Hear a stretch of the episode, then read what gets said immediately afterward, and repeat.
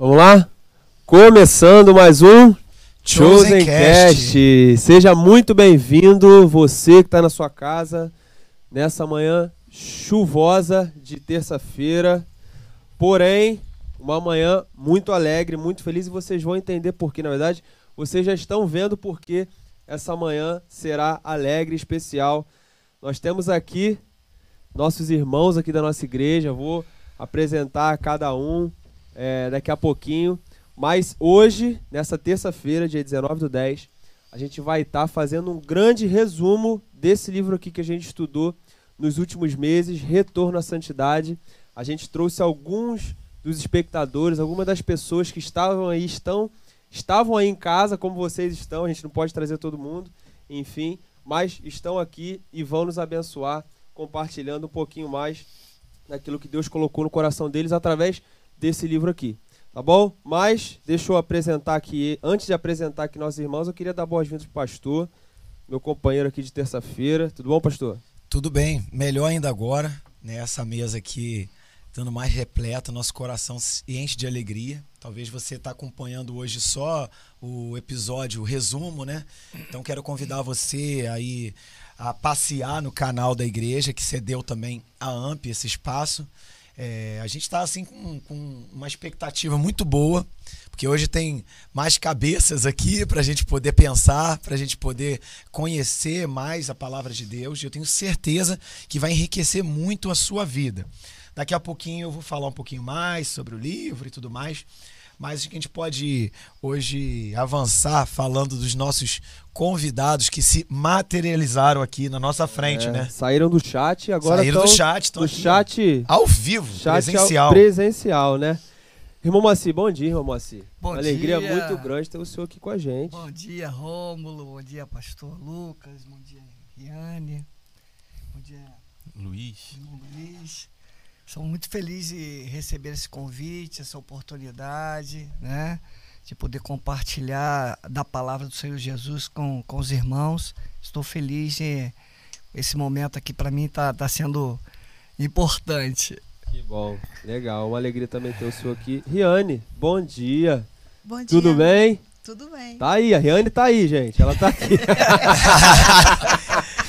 é, é, calma o coração, né? Aí, calma. Tudo bem? Tranquilo? Tudo jóia, tudo tranquilo, mais ou menos, né? Mais ou menos. Mais ou menos. Conforme for passando os momentos, a gente vai vendo o resultado. Daqui aqui. a pouco você esquece que tá aqui falando ao vivo a gente tá batendo papo. É. Esquece. Bom dia, Romulo. Bom dia, pastor. Um prazer estar aqui. Uma felicidade muito grande e estamos aqui. Vamos lá. É, que bom. Irmão Luiz, bom dia, tudo bem? Amém, muito obrigado. É, é uma honra muito grande compor essa mesa. A gente que estava lá do, do lado de lá da, da tela, agora estando do lado de cá, como forma de feedback, né? E eu espero também que a gente possa realmente expressar aquilo que os nossos ouvintes, nossos é, é, assistentes é, gostariam de falar com os irmãos. Então, eu acredito que cada um de nós é, orou a Deus, pediu a Deus sabedoria, para que realmente o feedback reflita aquilo que o, que o nosso público tem ouvido e tem sentido no coração e, e até para assim, trazer uma, uma expectativa melhor sobre o próximo livro, né? É, muito obrigado a todos, muito obrigado por essa oportunidade, que Deus nos oriente, nos guie nessa, nessa caminhada agora. Que legal. Irmão Diné tá aí, irmão Moacir. Aqui não, né? Tá em casa. Tá em casa. Bom dia, pessoal, bom dia. Irmão Diné. João, João, cara. João, João, talvez você vai ser o próximo a estar aqui com a gente, João. Pode ter certeza. É. É, Aldineia, um bom dia especial pro meu marido, meu amor. Bênção de Deus na minha vida aí, Amém. viu? Benção. É, Gessilda, bom dia, bom dia. É, Moa, você é lindo. Aldineia. É, bom você é, citar é, isso. É, Aldineia. É bom lembrar Denise disso. Ribeiro. Aí, Denise Ribeiro tá aí também. Amém. Bom dia. Beijão, querida. Legal. É, Deixa eu ver aqui, Denise, né? É, Osana Alves, Otis também tá aí. Bom dia, Moacir. Você é bênção. Mônica Faria, bom dia, mano. Minha irmã. Te amo. Cheio de, de presença é, aí, né? Só. Que legal. Mas sem delongas, sem perder tempo, já vamos falar um pouquinho desse livro. Vou passar a bola aqui pro, pro pastor. É, lembrando que nós já estudamos esse livro é, nos últimos meses, a gente detalhou cada categoria e hoje é um grande resumo e uma grande. É, é, a gente vai fazer uma síntese aqui e para cada um é, convidado que está aqui, o que isso mudou na vida deles, né? o que isso gerou de positivo no coração deles. Mas a gente vai fazer uma síntese aqui, eu pedi o pastor já para dar uma, uma introduzida né? Na, é, sobre o assunto do livro Retorno à Santidade. Então, é, antes de falar do livro, falar da organização né, que tem a, a missão né, na distribuição desses materiais, materiais é, doados né, pelo Dr. Gregory Frizel, o pastor Juraci Bahia, também nosso autor, agora na, na, no último lançamento né, que a gente teve, que foi o livro A Boa Parte. Esses livros chegaram aqui é, através do pastor Juraci, e ele, com um projeto de dar mentoria e cuidado com os pastores, passou a imprimir esses livros e a reservar uma parte do recurso para que pudesse estar fazendo turmas de mentoria. De forma que eu fui e sou um desses mentoriados. Os pastores vêm e passam cinco dias. Né? Eu passei, fiquei numa fazenda, tudo pago oh, né? pela AMP. Muito bom. Né? Pensão completa com mentoria e, e, assim, um grande presente. Qual é a visão né, que é, temos? De que quando um pastor é cuidado, uma igreja toda vai refletir aquele cuidado com uma família do pastor e tudo mais. Então é, é, a AMP ela não tem um foco comercial, ela tem uma missão. E dentro dessa missão eu hoje estou diretor executivo, graças a Deus, trabalhando bastante, né? É um trabalho voluntário que eu faço junto com minha esposa e com meu filho. Nós embalamos os livros, nós enviamos os livros. É, esse trabalho é feito e eu acho assim uma coisa muito especial da gente realizar, sabendo que muitas vidas estão sendo transformadas. A última turma presencial é, aconteceu ano retrasado, que foram com alguns pastores de Angola. Foi muito, muito é, diferenciado estar com eles. Né? Eles foram muito abençoados. Foi a nossa primeira turma, vamos dizer assim, internacional. E agora é, está acontecendo online. O pastor Juraci Bahia está fazendo baseado no livro A Boa Parte. Já tem turma para pastores, turma para esposa de pastor, e ele tem expandido né, essa forma de cuidado, muito pontual, uhum. muito interessante. Uhum. Quanto ao Retorno à Santidade, é um livro que já é um best-seller. É um livro que, a partir de 30 unidades, ele é mais barato que uma revista. Mais barato que uma revista. E, e você pode usar na sua escola dominical com segurança durante quatro e até seis meses. Né? Ou em célula, ou em discipulado. Uhum. É, nos Estados Unidos, todos esses títulos também são best-sellers. Esse livro foi impresso aqui no Brasil a partir de 2003. Então, já teve a capinha azul, né? Muito e legal. agora fizeram, tinham feito uma reformulação da capa. Ele fala é, em sete categorias né, de, de níveis de cuidado que a gente precisa ter para que a nossa vida possa estar realmente retornando ao propósito de Deus, que é a santidade. É, a introdução desse livro, ele trata na introdução que a gente precisa saber como organizar a igreja para isso. Então ele fala muito com os pastores, com os professores de escola bíblica, com os discipuladores. Né? Ele tem um guia no final de como conduzir a igreja né? a, a, a uma assembleia, a um encontro. Né? Tem um programa já pronto. Então é um facilitador né, ele sugere né, essa, essa forma de, de condução do livro. Um projeto Enfim, pedagógico, né? É um projeto pedagógico, um projeto pedagógico. Né? Às vezes a gente, hoje na igreja a gente tem educador religioso, mas algumas igrejas não têm. E o pastor tem que criar isso, não, já vem no próprio livro e a igreja é. já recebe lá a instrução. Os procedimentos. É isso. Bom, obrigado, pastor. Então vamos para a primeira categoria de pecado? Vamos, vamos falar um pouquinho, a gente vai é, nesse, nesse é. Chosen Cast aqui falar um pouquinho de cada, de cada categoria. Diga, irmão. Eu queria comentar aqui, já iniciando, sobre o, o título né, desse, desse livro, né, um, um, título bem interessante, que ele fala Retorno à Santidade, né?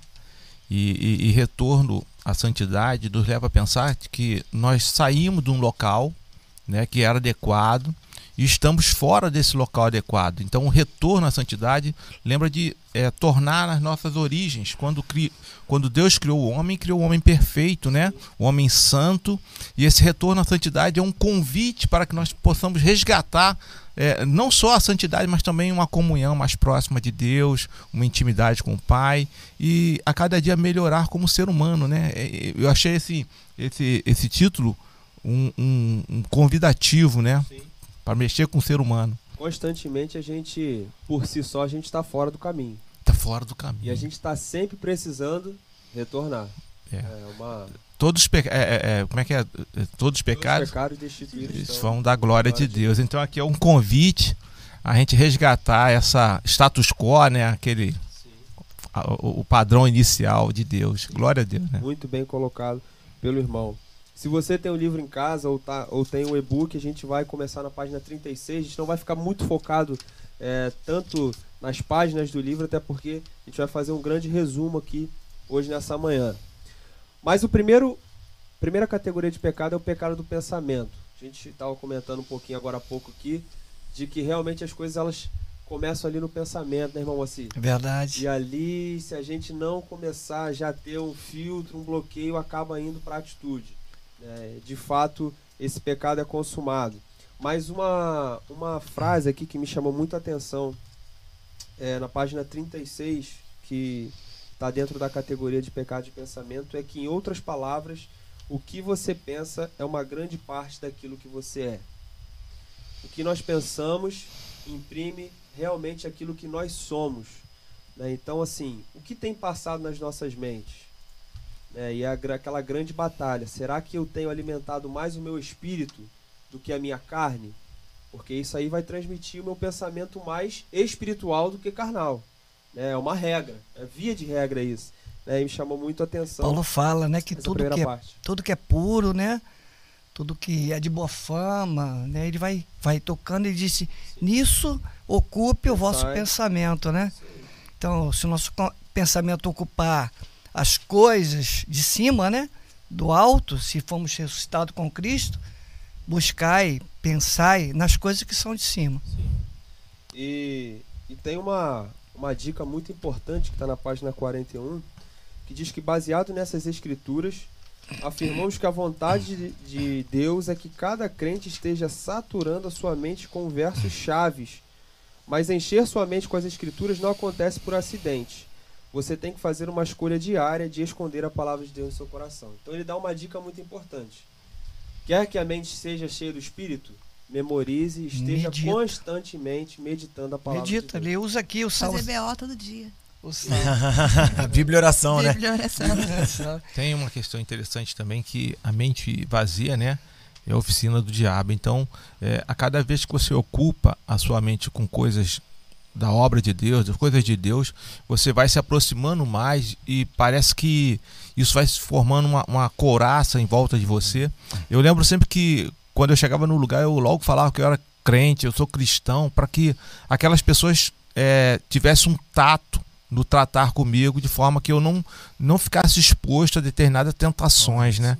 Então eu sempre digo isso aí, cara, sempre que você puder, você publique a, a tua fé, publique Sim. para que as pessoas possam respeitar e até administrar a, a, a atitude dela perante você. Eu lembro uma vez sentei à mesa e o rapaz falou assim: é, foi até um, uma, uma, situação que eu estava passando uma fase difícil, muito difícil espiritualmente, e, e, eu falei assim: eu quero me desviar, eu não quero mais ser crente.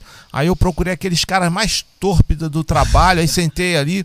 Aí o camarada falou uma besteira ele: Tu não tá vendo o Luiz aqui não? Luiz é um homem de Deus, não pode falar esse próximo do. Eu falei assim: Aí o diabo falou assim: Ó, nem para tu se desviar, tu presta mais, meu servo. aí eu falei assim: Aí eu voltei e falei: Glória a Deus, porque o Senhor, ele nunca deixa de amar. Não tem nada que você tem que fazer para ele te amar, ele te ama de qualquer jeito. Sim. E aí eu me animei novamente nos caminhos do Senhor, né? Sim. Isso é muito bom. É, foi, criou, criou uma, uma proteção. Agora sobre, sobre o pensamento, né? Ele, ele, a, a palavra de Deus está indicando o que a gente deve pensar. A gente fica às vezes muito preso né, naquilo que se passa e que os nossos olhos naturais veem, e a gente fica nutrindo através desse periférico de entrada, né, que a gente tem essas coisas, isso fica girando, são mentes aceleradas, né? pessoas que estão sem esperança. Quando a gente começa a pensar nas coisas que são de cima, as coisas que são de cima, elas não têm prazo de validade. Né? Elas são eternas, são sublimes. Elas, tra elas trazem pra gente uma expectativa de uma vida muito melhor do que a que a gente possa estar tá levando agora. E a gente começa a trazer essa vida, não só de, ah, vou ter essa vida depois que eu. Não, eu já começo a viver essa vida agora. É verdade. Porque é no verdade. meu pensamento, né, eu já faço parte dessa realidade. Eu sou apenas um estrangeiro aqui, É verdade. mas eu tenho um lugar para onde eu vou retornar, onde eu vou estar, porque o meu pensamento está nutrindo, né? Jesus está cuidando de mim, ele, ele caminha ao meu lado, né? Então eu queria incentivar uma você missão, que, né? que, que quando a nossa mente ela está distante do Senhor, ela tem dificuldade de pensar no sublime. Ela, ela começa a ficar pensando naquilo que acontece só debaixo do céu. Tem tantas coisas lindas que a gente deve pensar e considerar, além do que a gente fica vendo por aí, né? E, e hoje em dia as notícias são muito ruins. Você vai ouvir, você vai ver algum tipo de reportagem, você acaba sendo bombardeado de, no- de expectativas é, é, é, mais, né? Né? Negativo. Sim. Então, quando você está ali nutrido com a palavra de Deus, você tem, você tem um ânimo especial. Eu lembro aqui da, da quarta ativa aqui, às vezes no meio da semana a gente já está meio baqueado ali. Ah, aí aí. chega aqui recebe uma, uma porção, aí fala assim, Senhor, é, estamos prontos, estamos para eu, eu, eu, lembro que às vezes eu chego muito cansado, aí eu saio daqui renovado, eu falo, meu Deus, é longe, mas é muita benção, glória de Deus, né? É o poder do Espírito Por isso que Santo. o salmista diz aqui, né, no Salmo 119, 15 e 16: Meditarei nos teus preceitos e darei atenção às tuas ver- veredas. Tenho prazer nos teus decretos. Não me esqueço da tua palavra. O salmista ele sempre foi declarando isso, né? Ele diz: Ó, como eu amo a tua palavra. E ela é meditação para mim dia e noite. Escondi a tua palavra no meu coração para eu não pecar contra ti. Então o salmista já tinha esse, esse procedimento, né? No coração dele para alimentar a mente dele, né? Porque Sim. quando ele meditava nos estatutos, a mente dele, como, como o Ron falou, estava se enchendo de Deus. Se enchendo do Espírito Santo. E não tem outro remédio, né, né irmão Rômulo? É a palavra. palavra. Ela é alimento, não tem É outro. Ah, não. ah, vocês só falam a palavra, a oração e Jesus. Parece que são três componentes, três é, é, características que são sempre citadas. Sim, são elas, simples, Sim, porém pouco praticada. sim. Então, se eu medito na palavra, eu encho o meu coração, eu estou meditando, eu estou me alimentando, eu vou ter uma mente sã. Sim. Eu vou ter uma mente sã.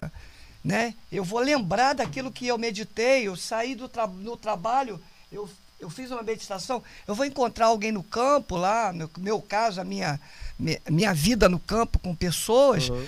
eu vou liberar uma palavra para o coração dela, não como uma, ja- uma jarrada de versículo, como o pastor fala, mas aquilo que eu já filtrado, né? meditei. Eu costumo dizer, meditei e ruminei. Sim. O que é ruminar? Ruminar é a questão do, do, do boi, né? Ele, ele mastiga, joga, mastiga de novo, volta. Ruminar a palavra. E, e- e falando ela, eu vou falando no campo. Aí vem um e eu digo, ó, mesmo, deixa eu te dar isso aqui. Que já tá, já tá viva. Eu acho que, irmão Moacir, isso tem muito a ver com o que o autor trata nessa, é, no início dessa categoria. Acho que é legal para a gente também dar essa base para as pessoas que estão ouvindo e assistindo. Você Entender. também pode ver os outros encontros que a gente foi bem mais completo, né? A gente está passando hoje num resumo. Ele fala que você não pode ter uma mente transformada até que você esteja seguro do seu relacionamento com Deus. Tem pessoas que são muitas vezes é, membros de uma igreja, frequentadores de uma igreja, e eles não têm ainda a certeza da salvação. Né? Se tem uma coisa que vai blindar o seu pensamento, o Luiz estava falando ali, né? Eles sabiam que eu era, eu publicava minha fé. É você publicar isso, é você ter a segurança de que o seu nome está escrito no livro da vida e de que lá não será apagado. Isso é uma coisa que traz uma segurança. Porque já imaginou você é, viver uma vida cristã da qual você pode perder aquilo que Deus te deu? Né? Se você realmente recebeu e vive de acordo com aquilo ali, você vai ter uma, uma segurança. Então, qual o tipo de relacionamento que você tem com Deus? Né? Se você tem, tendo esse relacionamento, a gente entende que isso vai av- avançar de uma forma mais positiva. Por exemplo, ele coloca aqui é, três situações. Né? Ele fala do dia é, do julgamento, em que muitos vão descobrir que não é. tinha essa segurança, não tinha esse relacionamento com Deus.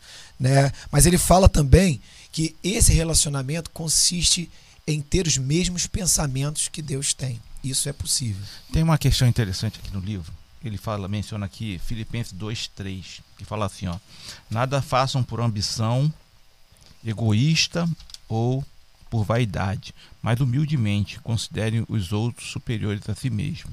É, eu só vou até aqui. O que que acontece, cara? Às vezes às vezes a gente está até fazendo coisas é, sensacionais que todo mundo percebe, pô, esse camarada aí é um grande homem de Deus tal, mas a nossa motivação ela não tem uma, uma origem no, no, no, salvar vidas, no amar o próximo, em engrandecer o nome de Deus. A gente quer uma projeção nossa. Então, é, como o pastor falou, muita, muita gente vai chegar lá achando, ah, eu, eu fiz isso, fiz aquilo, né? E a própria palavra diz, né? Afartai-vos de mim, maldito, eu não vos conheço. Por quê? Porque a motivação. Então, isso, a motivação é o primeiro. É, é nasce com um pensamento, né, Sim. né, cara? O que o que está te levando a trazer essa palavra aqui? Veja, o pastor iniciou ali falando que a AMP ela está fortalecendo pastores Sim. e fortalecendo pastores tá edificando igreja, rebanhos, cara, abençoando rebanhos, coisa maravilhosa, né? E, acho que isso é, e, essa é a base de uma vida cristã. Você ter como motivação fazer algo para terceiros, né? Uma, uma das coisas que eu tive sempre observando é que ninguém se forma em uma profissão médico para tratar de si mesmo. Então, é, nós temos um preparo de Deus para cuidar do outro. Cuidar de outras vidas. Tudo que nós passamos. Né? E nossa vida cristã tem que ser bem transparente. Eu tive uma certa experiência, uma certa vez, que eu estava dentro do ônibus, e às vezes a gente não precisa estar tá com a camisa né? da, da, igreja, sim. Jesus. A gente não precisa. Eu estava dentro do ônibus e um senhor sentou do meu lado, eu morava em Guapimirim. O senhor sentou do, do meu lado e começou, ele com outras pessoas que estavam na frente, falando um monte de asneira, um monte de coisa que não tinha nada a ver. E eu quieta, séria eu ia até a Central do Brasil. De Guapi até a Central do Brasil, duas Nossa, horas e meia. Show, quieta. Aí, ainda dentro de um bairro, dentro de Guapi, ele virou assim e falou assim: Você é cristã, né? Aí eu falei assim: Sou, sou cristã. Olha, o homem levantou e saiu: Vou descer. Nossa. Vou descer. Aí eu liguei: Ué, vou descer que eu não vou viajar do lado dessa cristã. Desceu. Eu falei: Glória a Deus. A gente, aonde a gente vai e o que a gente faz, fala muito sobre aquilo que a gente está pensando. Exato. É, é, o que você falou. Começa aqui. Começa. Começa aqui. Então a gente tem que blindar isso aqui. Até porque a gente vai para uma segunda categoria agora, que são os pecados de atitude. Foi gerado, a gente tem a mente de Cristo, a gente está no ônibus, a gente está em algum lugar, a gente está exalando isso, a gente é identificado. Né, simplesmente porque a nossa vida é conduzida por um pensamento sublime. Né? E agora, quais serão as nossas atitudes a partir disso? Sim, a gente pensa, nós pensamos, e a partir daí, se não tivermos o que o irmão falou, que é o bloqueio, que é o filtro, o irmão também falou, nós aí passamos para a atitude, que é o que a gente vai ver agora a partir da página 48. É... Cada um de nós tem uma atitude ou espírito, está lá em cima na página 48, que caracteriza nossas ações. Aí ele, ele, ele deixa aqui um, um versículo lá em Apocalipse, é, capítulo 3, versículo 15 e 16, que diz assim: Conheço as suas obras, sei que não é frio nem quente. Melhor seria que fosse frio ou quente. É assim, porque você é morno, não frio ou quente, estou a ponto de vomitá-lo da minha boca. É, na verdade, a atitude morna literalmente causa náuseas a Deus. Ou seja, é o que a gente é uma continuidade do que a gente estava falando o meu pensamento. É, eu tenho até pensamento de fazer as boas obras, pastor. Mas a minha motivação, ela não está voltada realmente para aquilo que interessa. Aí a gente acaba vivendo uma vida morna, né? De ânimo dobre, né? A gente é, é pratica o bem, mas o nosso coração realmente não está voltado né, em fazer de fato esse bem. Então, o irmão estava falando ali, eu ia até comentar isso, que por mais que esteja na nossa mente, Deus conhece a nossa mente. Então ele sabe as nossas motivações. De repente o pastor não vai saber a motivação do meu coração, mas Deus sabe. Isso é, é, muito sério, que uma hora a conta chega, né? Lá no, quando a gente estiver diante de Deus, a conta vai chegar. Se a gente realmente não tiver feito com os nossos corações, de fato. Né? E deixa uma pergunta, é, em escala de 1 a 10, onde estaria o seu zelo por Cristo? Você tem desejo ardente de orar, por exemplo? A gente Oração. pensa que a, a atitude, né, quando ele fala das atitudes, a gente pensa que a atitude é o ativismo. E aí, esse ativismo, né, como ela falou, começar com BO, né? O pastor Edgar falou muito isso, Bíblia e oração. Ele falou BO, que negócio de BO é esse? Fala vitamina, ele fala começa com as vitaminas B e O, Bíblia e oração. Então, é, a gente vai perceber, ele cita 2 Crônicas 7,14, Fale assim: meu povo que se chama pelo meu nome se humilhar e orar e buscar a minha face e se converter dos seus maus caminhos, então eu virei do céu, perdoarei os seus pecados e sararei a sua terra. Começa com uma atitude de humildade. Né? Ele vai falar que o orgulho é um pecado muito refinado. A gente começou falando do pensamento, então é um grande diagnóstico para saber como a gente se posiciona. Às vezes a gente considera que a gente é melhor do que o outro. Né? Nesse, nesses anos, não aqui em Vila Margarida, mas em outro lugar, né? Campo Grande, lugar. Campo Grande. Campo Grande também não. não. Toca aqui, irmão. Campo Grande de novo. Campo Grande não. Né? Mas é, algumas vezes a gente observa assim. Ah, o, o, não sou eu não. O pastor José, lá não sei da onde, lá da Austrália, né? O, o José lá da Austrália, ele coloca o Rômulo para fazer, mas, poxa, eu falo melhor do que o Rômulo. É. Eu, eu tenho uma oratória melhor, eu pô, leio melhor e tal, e tudo mais e tal. E já, é, a gente é abordado com isso. E, de fato, é, às vezes é uma realidade. A pessoa tem um, uma, uma postura melhor, fala melhor, mas a vida. Eu sempre falo aqui na igreja, quando eu coloco vida alguém tudo, aqui no altar, vida é tudo, se você prestar atenção só no, no que a pessoa tá, o, o, jeito dela falar, enfim, As você técnicas. perdeu. É, você perdeu porque eu coloquei ali uma vida. Deus usa vidas. Né? Ele capacita também, lógico. É, eu, eu, queria pegar um gancho aqui, falar do Colégio Apostolado de Cristo, né? É, Cristo poderia, poderia ir lá no Sinédrio, pegar aqueles camaradas lá, fera lá, tudo cheio de conhecimento. Top, né? tal. Aí ele, cara, foi lá, pegou um pescador, pegou um tributarista. Aproximou, né? É, não, ele pegou pessoas que tinham essência de vida. Sim. né? Porque o conhecimento, cara, é qualquer um pode adquirir Sim. o conhecimento. Tem técnicas para você poder uhum. ser eloquente, chamar até atenção. chora. É, o faz camarada, até chorar. É, faz, faz você realmente é, é, é, é, sentir que aquilo é verdadeiro. Sim. Mas e a vida prática, né? A gente, às vezes a gente fala assim, é, é, por que então Jesus procurou lá aqueles homens incautos? Quando Nicodemo vai ter com Jesus, Jesus zomba da, da, do conhecimento dele. A, a, eu, queria mencionar que Isaías fala que as nossas ofertas são como trapos de imundície. Se a gente tiver uma concepção de que a gente não tem nada para ofertar a Deus, a gente respeita o nosso, o nosso semelhante dentro das qualidades do que ele está ofertando, não só do que a gente vê, mas de vida espiritual. Sim, sim. É importantíssimo o que o irmão acabou de dizer. Ele passa pelo orgulho ele passa também pela bondade. A gente está na Por página 5.3, né?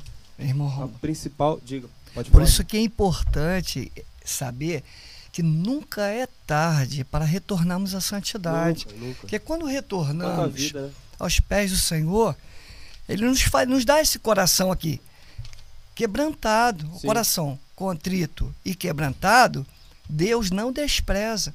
De Paulo fala: humilhai-vos perante a potente mão de Deus, para que a seu tempo ele vos exalte. Então, quando a gente se humilha diante de uma situação dessa, Senhor, eu preciso, dentro dos pecados de atitude, Senhor, se isso está me trazendo problema, Senhor, estou com meu coração quebrantado para o Senhor sarar a minha mente, sarar o meu coração, para que eu possa é, provar é, para que eu possa ver o verdadeiro avivamento. Tem uma, tem uma atitude santa, né? Ele cita aqui Filipenses 2, 3, 4, né, na página 50. Não façam por ambição egoísta ou por vaidade, mas humildemente considerem os outros superiores a si mesmo. Cada um cuide não somente dos seus interesses, mas também dos interesses dos outros. O Romulo falou aqui da, da motivação, né? É o que nos move. É, é, a gente tendo o pensamento tratado, as nossas atitudes vão ser sempre humildes. Gente, é, eu sempre falo sobre isso porque é algo que me impacta. Né? Desde que cheguei aqui na igreja, o meu pastor, ele me deu a oportunidade de estar com as crianças. E eu não tinha, Riane, muito tato, sabe, de lidar com as crianças. Eu até ficava assim, né? Puxa vida, né? Quase que uma inveja, porque Deus vai me tratando. Porque as crianças chegam, vão no pastor, como é que é isso?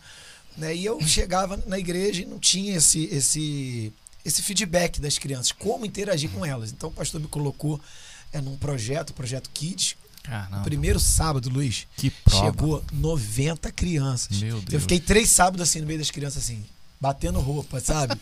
Sem saber o que fazer. Mas ocorreu que tinha um, um deles que eu fiz uma grande amizade. A partir dali, né, eu fui assim crescendo e aprendendo até que hoje a gente está aí com os embaixadores do rei, com as mensageiras a interação, a motivação dessas crianças é tão pura, tão é uma pura. coisa tão linda que a gente precisa ter um coração assim de uma criança, sabe? Por mais que a gente aprenda muito, é, ontem fui lá pegar lá no, no estoquezinho aqui da igreja da AMP e é uma salinha pequenininha onde eu embalo o livro com a minha esposa, com meu filho às vezes. Ele, meu pai, tem livro para mandar hoje? Aí quer ajudar, né? E outro dia eu tava ali, eu falei assim, gente, é, não podemos negar que a igreja tem uma estrutura boa, grande, vamos dizer assim. E eu falo para algumas pessoas quando vão ali, vão ali e ver onde eu embalo e tal, eu falei, não, aqui é o lugar que eu sempre lembro que eu tenho que estar com meus pés no chão. Né, que eu sou pequenininho, né? É, a gente tem que ter esse esconderijo, né? Esse lugar de solitude, humildade como Davi, honra, né, né, Como outros. Hã? A humildade, a humildade, trabalhar o nosso coração. Porque isso e é bênção. Gente, né, pastor? A gente não se tornar como uma criança, né? Pois é, é, é a, sabe onde não vai entrar, né? Já sabe onde não vai entrar. Vai, vai ficar estranho. Eu queria, eu queria rapidamente, dentro do que eu falei da questão de, da oportunidade de retornar à santidade, que o pastor Bush falou né, sobre se aproximar a, a viver uma vida santa, separada para Deus. E, e, ser santo, ele é uma questão de decisão. Sim. Eu tenho que decidir a não me contaminar com as coisas do mundo. Isso é uma decisão própria, minha. Própria, Por que, que o pastor ele sempre faz as decisões e chama lá na frente? Não é para todo, todo domingo tem muita gente lá na frente. Nossa. É porque nesses pontos de decisão, muitas pessoas realmente são curadas, são saradas ali naquela decisão. Eu quero ser santo. Eu vou lá na frente para me tornar mais santo. Eu quero ir lá na frente para me tomar uma atitude de até ser liberal para abençoar a obra missionária, para abençoar um outro irmão, como teve a atitude domingo dos irmãos. Rapaz, eu falei, pastor, é ousado. Mas, mas olha, irmão. Já estava me coçando já. questão de necessidade, pastor sabia, conhecia, Deus Sim. falou o coração Deus dele. Fala, isso aí. E olha, esse casal nunca mais vai esquecer, eles foram impactados de Deus, né? do cuidado. Nas simples, parece uma coisa que é absurda. Oh, pode pedir isso. Irmãos, mas os irmãos não imaginam o que aconteceu no coração desses irmãos. Então, para fechar minha palavra, Daniel ele não, não se contaminou, ele decidiu: eu quero ser santo.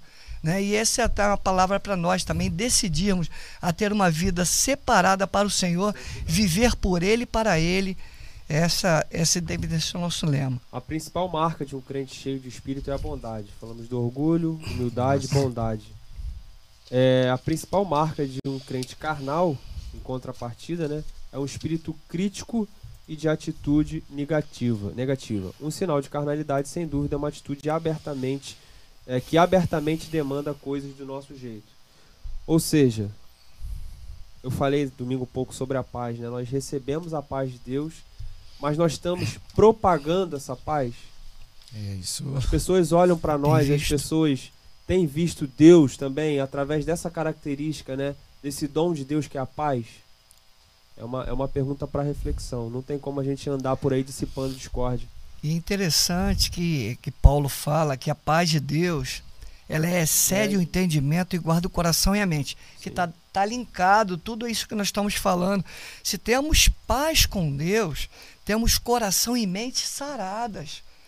E essa paz com Deus, ela é extraída da palavra e uma vida de oração. Tá tudo, tá tudo todo fechamento linkado. aqui, tá linkado. Quem tem paz, né, tem facilidade em perdoar, porque foi perdoado. Sim. Somos justificados, por isso temos paz com Deus, Paulo fala, né? Então, irmão, irmão Rômulo, essa paz de Deus que ela excede o entendimento, ou seja, além da nossa razão, não podemos nem. Por que, que você tem paz? Moço, você o trabalho, perdeu o trabalho, eu percebo que você está sereno, tranquilo, está tudo tranquilo. Tu perdeu o trabalho. Porque ele tem paz, Sim. tem calmaria, tem tempestade, Sim. tem barco, Sim. mas tem Cristo no barco. Então, é, é, isso que a gente tem que entender. A paz, ela, ela é além da razão. A razão diz que a gente não tem, não vai ter paz ali. Porque é, é, momento de tribulação. Mas ele diz que a paz de Deus ela excede o entendimento, guarda o coração e a mente em Cristo Jesus. Agora, é, ele fala aqui sobre o perdão. Dentro dessa paz que é, o Cristo proporciona para gente, a gente tem tranquilidade em ser liberal em perdoar, né? Porque é, a gente começa a pensar em atitudes.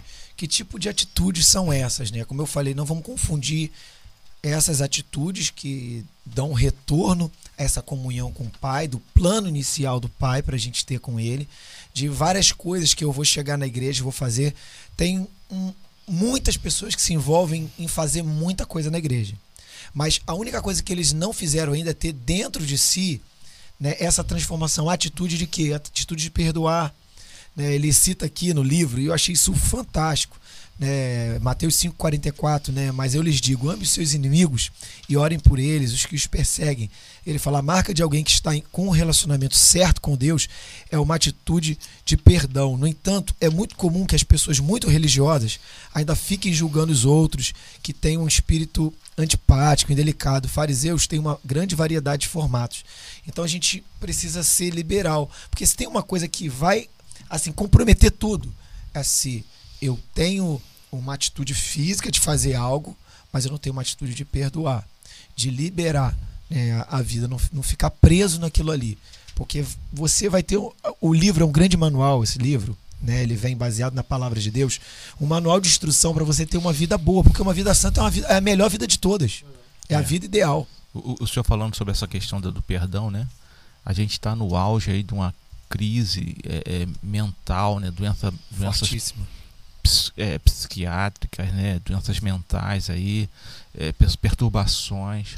E isso é fruto de uma gama de, de, de, de maldições que a pessoa carrega, de, de falta de perdão, de marcas, né, de, peso, mágoa, né? de, de, de angústia e a gente de conflitos, né? Então assim esse livro realmente ele desperta a gente, porque uma das coisas importantes que a gente precisa perceber é que a santidade desde o início o pastor vem falando, é um processo, né, cara? Isso, legal. E a gente precisa entender que esse processo ele só vai findar quando nós formos arrebatados pelo Senhor. Então toda a nossa trilha aqui a gente vai passar por esse processo de, de aperfeiçoamento. Paulo, ele, ele no auge da, da, das suas escrevendo suas epístolas, epístolas, ele chega um momento ele fala assim: é, o bem que eu quero não faço, mas o mal que eu não quero a esse faço. Um homem né? é, é crise, cara, é crise. Então ele está trazendo para nós o seguinte, cara, o que você está passando aí, Luiz, o que você está passando, Rômulo, o que você está passando, Pastor Lucas, é algo que eu já experimentei, mesmo vocês olhando para mim, vendo a obra que Deus fez na minha vida, eu ainda vivo esse, esse processo de aperfeiçoamento, não estou livre. livre. Então, é, é, eu digo que a, a, a santidade é como se fosse uma corrida, tá certo? Uma ilustração aqui usando a técnica de pedagógica de Cristo, né? Uhum. Então, é uma corrida. Alguns estão começando agora, outros já começaram há muito tempo, estão até num percurso mais avançado. Mas a grande verdade é que todos chegarão no mesmo tempo ao ponto final, de, ao ponto final da corrida. E aquele que está lá na frente, esse corre um grande risco. Por quê? Porque às vezes, porque eu já não já me libertei de muita coisa, eu acho que eu sou mais santo do que a irmã, que de repente ainda está fumando. Aí eu falo, cara, como é que pode? Você, você pode fazer isso? Irmã, né? é, processo. o processo é importante que o processo não pare, porque se eu chegar lá na frente e achar que eu já cheguei num grau de santidade, Sim que eu estou melhor do que a Riane, Uhum. Eu tô isso, numa situação bem ruim. Isso que o irmão falou, tá até, inclusive dentro dessa categoria que a gente estudou, que é a questão do orgulho espiritual. Orgulho ah, espiritual, é isso mesmo. passou por isso aqui. É. Ele se vangloria. Eu, eu tô a ponto de que não preciso evoluir mais. Já é. cheguei no Nossa, nível que. Eu vou querer falar. Pode é, eu, eu, eu levanta nível... essas bolas aí, né? O mancebo rico, mancebo rico, ele, ele, ele jogou assim pra Cristo, ele já esperava. Caraca, tomou. É, é, a gente acaba, acaba vendo, eu tenho repetido isso assim muitas vezes, muitas e muitas vezes. É, a gente teve episódios de, de, de fazer assim fóruns de tratamento na igreja bem ousados, bem ousados. E algumas pessoas detêm um dom tão admirável, tão admirável, que a gente fala, gente, essa atitude aí de santidade, e até parece, até parece, porque o, o dom é dado por Deus. Deus não deu para você um negócio mais ou menos, Deus te deu uma coisa excelente. Ele não tira, ele não é, tira. É, deu, exatamente. Aí o que ocorre? a igreja precisa tomar o cuidado e o indivíduo, todos nós precisamos tomar cuidado, porque dom não é sinal de espiritualidade. Quantas pessoas sobem o altar, como a gente estava falando, podem ministrar bem, né? Você achar que aquilo ali é o melhor, mas Deus está assim, ó, virou o rosto para aquilo ali. Ter uma boa voz, tocar bem, né? Entre outros talentos, né? Que dons que Deus assim distribuiu, né? Como um presente que Ele deu mas isso não é o sinal de espiritualidade. É incrível. Quando existe o orgulho, é assim: se hoje eu não vier, eu vou, eu, a obra para. Geralmente, a pessoa que não tem um pensamento né, em Cristo, dependendo de si, acha que a igreja depende, ou qualquer outra organização. Eu sou o cara. Eu sou o cara. Meu irmão, sabe o que acontece? Quando sai da frente, vai até mais rápido, vai até melhor. Aparece outras pessoas que você nem imaginava. Nem imaginava. Não para, nem não. imaginava. Então a gente precisa. É a tratativa de Deus, né, pastor? É a tratativa de Deus. E a gente vê assim, Riane, que quando a gente se encaixa nesse modelo, gente, é tão maravilhoso assim. Modéstia fora a parte, né? Se é que eu posso dizer assim, no domingo, eu tava vendo o Rômulo pregar. Eu, eu acabei até soltando um pouco para ele, que eu tava nervoso, mais nervoso que ele. É, eu acho que não. Né? Não, tava. é, isso, isso aí não dá pra saber. Mas eu acho que é. pelo menos empatou. E é. como é bom, tava falando com meu pai ontem lá, se ele estiver assistindo, a gente vindo do hospital, falando com ele, pai. Pai, eu tava vendo ali, parece que eu tava vendo o Davi ali fazendo um negócio, alegria de ver. E eu falei, Romulo, faz o apelo. E ele fez o apelo, louvado glória de, pra glória de Deus, né? Eu vibro com cada. A Carol de manhã, como tem Carol. crescido.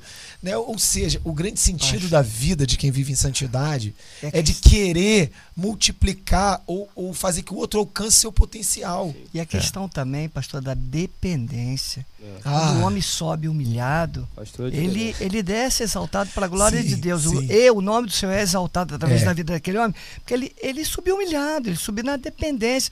Esse nervosismo, essa, né, essa coisa humana, é porque, gente, ó, gente, eu não, eu não tenho condição nenhuma. Como o irmão falou, somos trapo de mudice. É, Estamos em condições de estar ali nenhuma, mas Deus, se Ele direcionou, eu sempre falo assim: se o Senhor me chamou para uma missão, é com o Senhor. É, é com Ele o capacita. Senhor.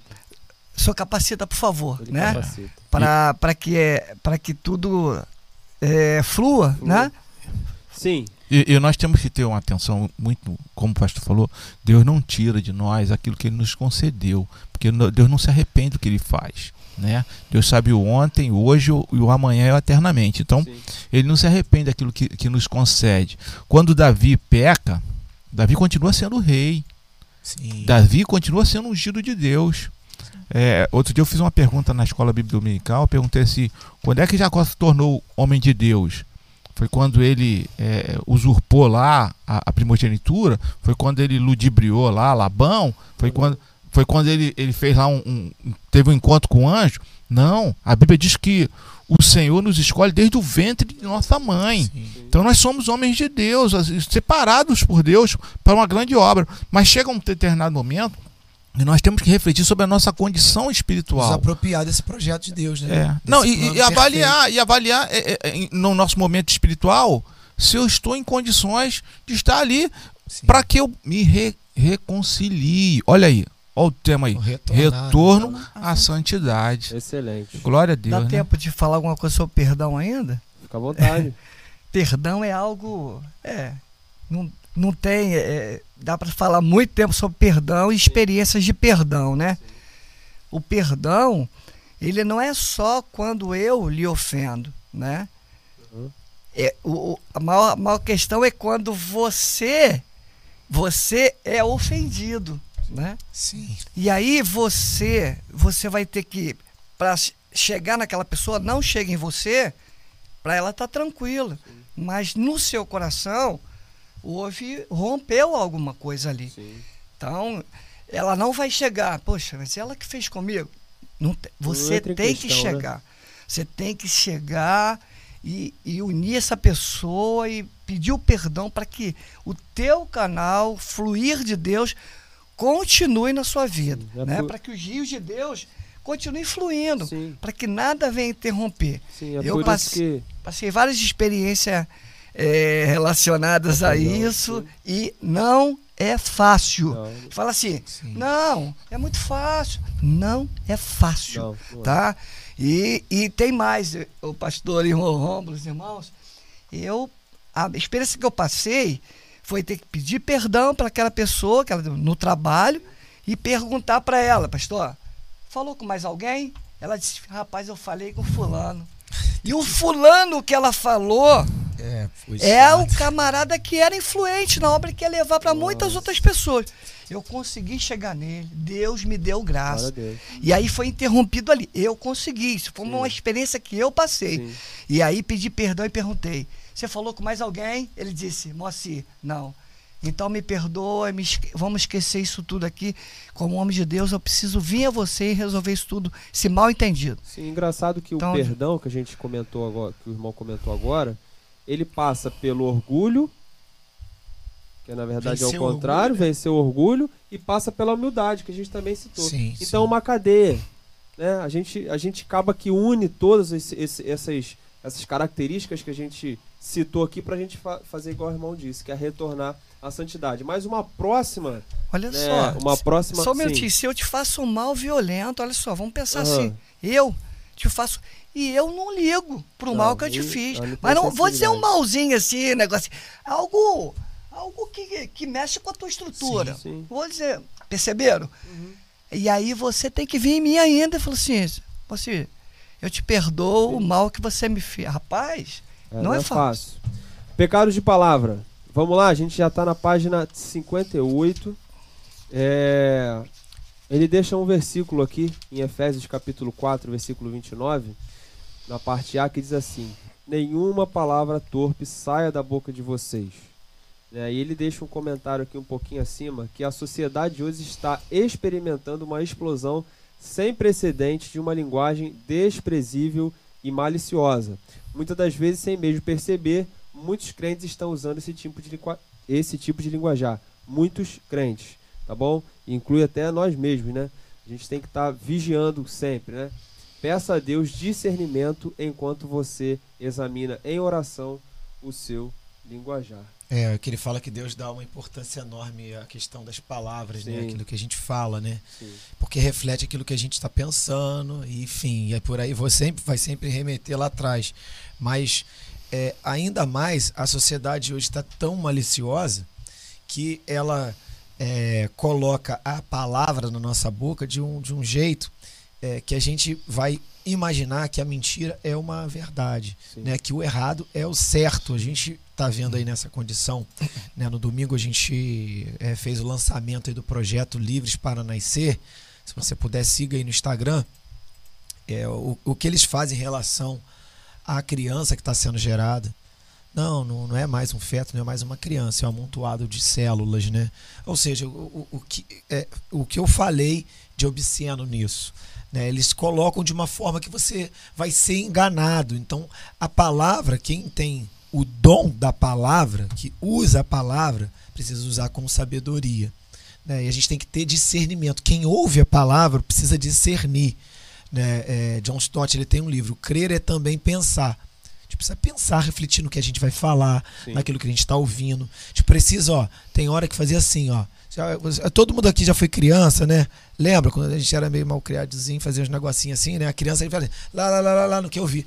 Você tem que ter hora que faz isso pro diabo. Toda hora. Lá, lá, lá, lá, lá. Eu quero ouvir o que Deus está falando. Amém. E a palavra é. pode ser bênção ou maldição, né? Nas nossas vidas. Sim. Sim. A palavra lançada, às vezes a gente acha que é pro outro, né? Mas ela retorna, né? Não retorna só a santidade, não, mas retorna a palavra e vem a nós mesmos.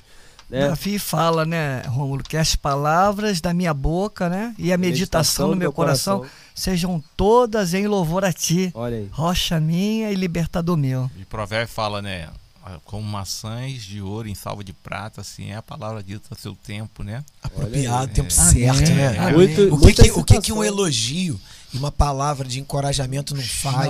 Você estava falando aí desse tempo que a gente vive.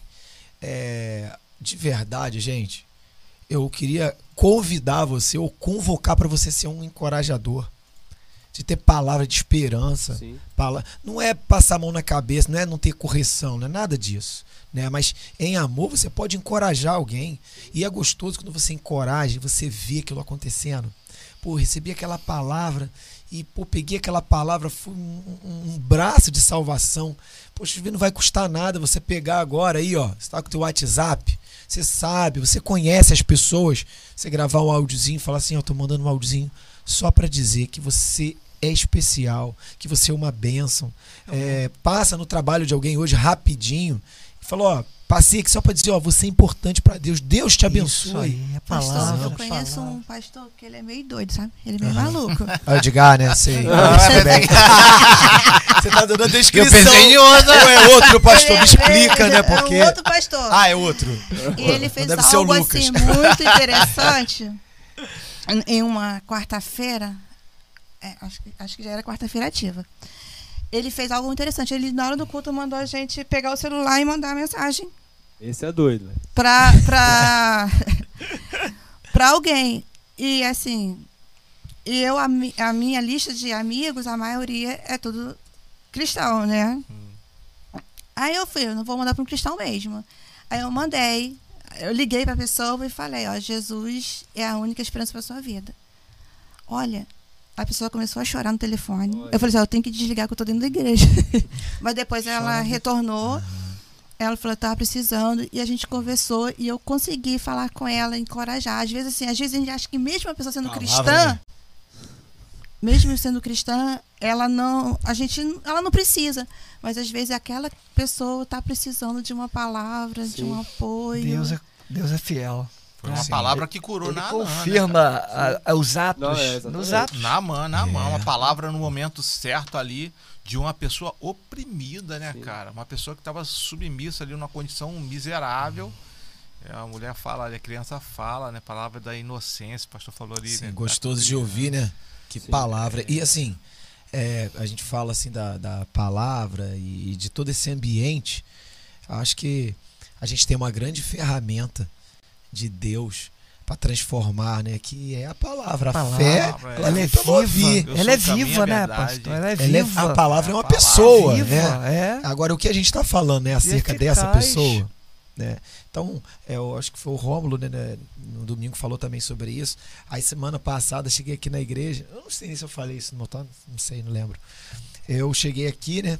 E aí a agenda estava bem cheia, como hoje está também. Tem bastante coisa para acontecer, inclusive para a AMP, né? Vou receber aí um potencial novo autor. Vamos Opa. ver, né? O que, que vai sair. Mas eu cheguei aqui e falei assim, Rômulo, preciso que você pregue no domingo à noite. Tá bom. Ok, combinado. Poxa vida. É uma coisa sobre a palavra. É bom quando a gente a palavra vai e a gente encontra o feedback daquela palavra. Então procura procura é, é corresponder àquilo que a palavra de Deus está gerando na sua vida. Dá esse feedback para o céu. Isso mudou a minha vida, a palavra mudou a minha vida, meu pensamento, Sim. minhas atitudes. Jesus o serviçal de Naamã, ele fala assim, cara, aí se ele tivesse mandado tu derrotar um exército para tu ficar curado, tu não ia fazer? Aí ele vai lá, se põe ali no rio ali rapidinho e tal. Não te pediu nada difícil, Sim. negócio nada fácil. Difícil, Olha como é que é importante. O cara na soberba, né? Eu sou general, rapaz. Eu sou o cara. Aí, não, Teve não. que se humilhar, pô, né? Desce daí. Desce daí, poxa, uma oportunidade ímpar. Não vai ter outra oportunidade, cara. Sim. E- tremendo. E, e, e ao contrário disso vem, das palavras de bênção, vem a murmuração. Ixi. Que tá aí na página 60. E não tem ninguém. Tal atitude, segundo o autor, é um dos pecados que bloqueiam as bênçãos de Deus para a sua vida. Amigo, se você quer mudar, Deus vai dar-lhe uma alegria milagrosa.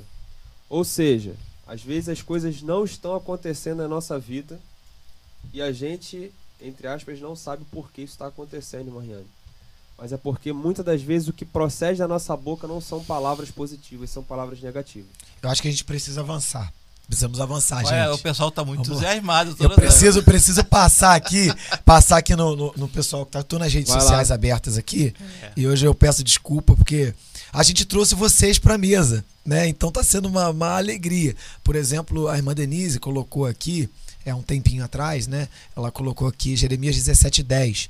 Eu, Sim. Senhor, esquadrinho o coração, eu provo os pensamentos, e isso para dar a cada um segundo os seus caminhos e segundo o fruto das suas ações, né? Ela estava falando do momento aqui do pensamento. Pessoal que está seguindo aí, eu peço você também que está aí no, no canal, no YouTube, se inscreva no nosso canal, compartilhe é, essa série com mais pessoas. No Facebook a gente tem aqui a irmã Célia, né? Um abraço para a irmã Célia, bom dia, paz do Senhor, dentre outros.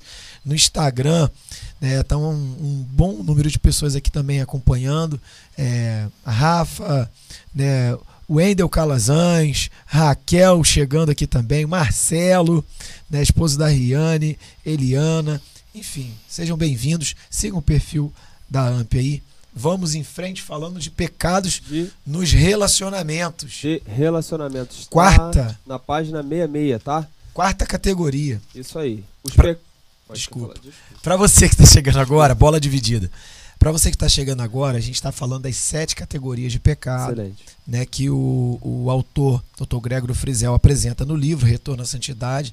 Para você que não está entendendo esse, esse resumo, por que desse resumo, né, nós fizemos uma série de encontros baseado no livro Retorno à Santidade. Você encontra nas lojas americanas, no Mercado Livre, também no site da AMP, né, ou nos perfis aí disponíveis de Instagram.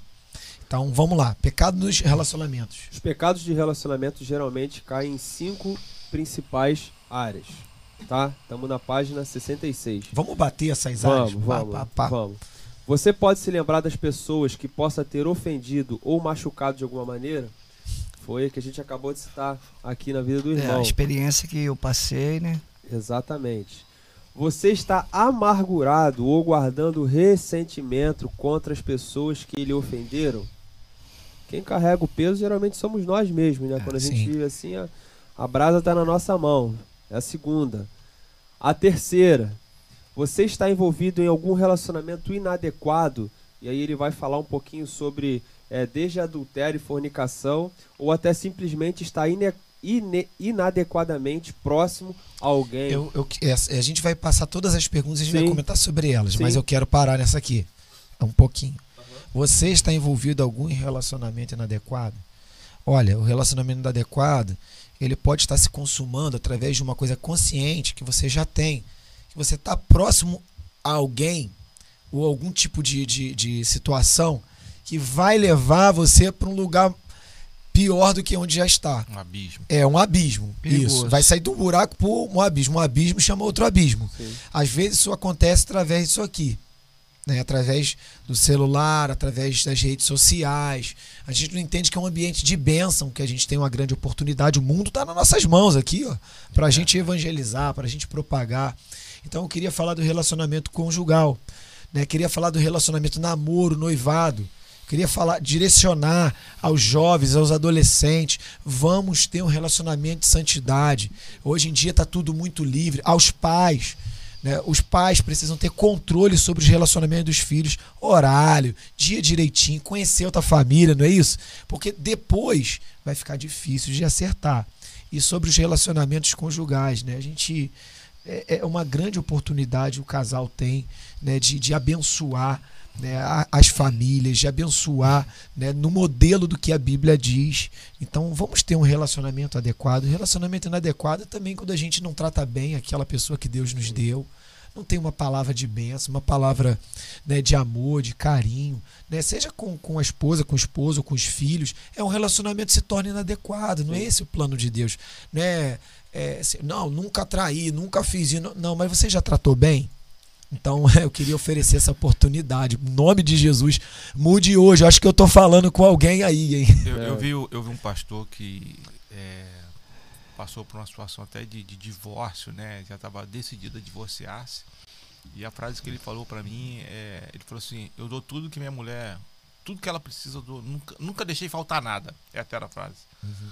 Né? E só faltou o quê? Só faltou o quê? Tratar Bíblia, bem. Jesus, diz, Jesus manda, né? É, a palavra de Deus nos fala, né? Ama, é, marido, amai a vossa esposa como Cristo amou a igreja. Então, se entregou por ela. Não tá dando nada. Você me perdoe eu fazer uma pergunta aqui. Mas, ele, mas assim, só para fechar, uhum. né? A gente teve ali uma, uma, uma, tratativa. Eu lembro até que ele foi assim, um dia ele foi lá na minha casa e falou assim, Luiz, eu, eu vim aqui te comunicar que eu já tomei a minha decisão e já vou fazer.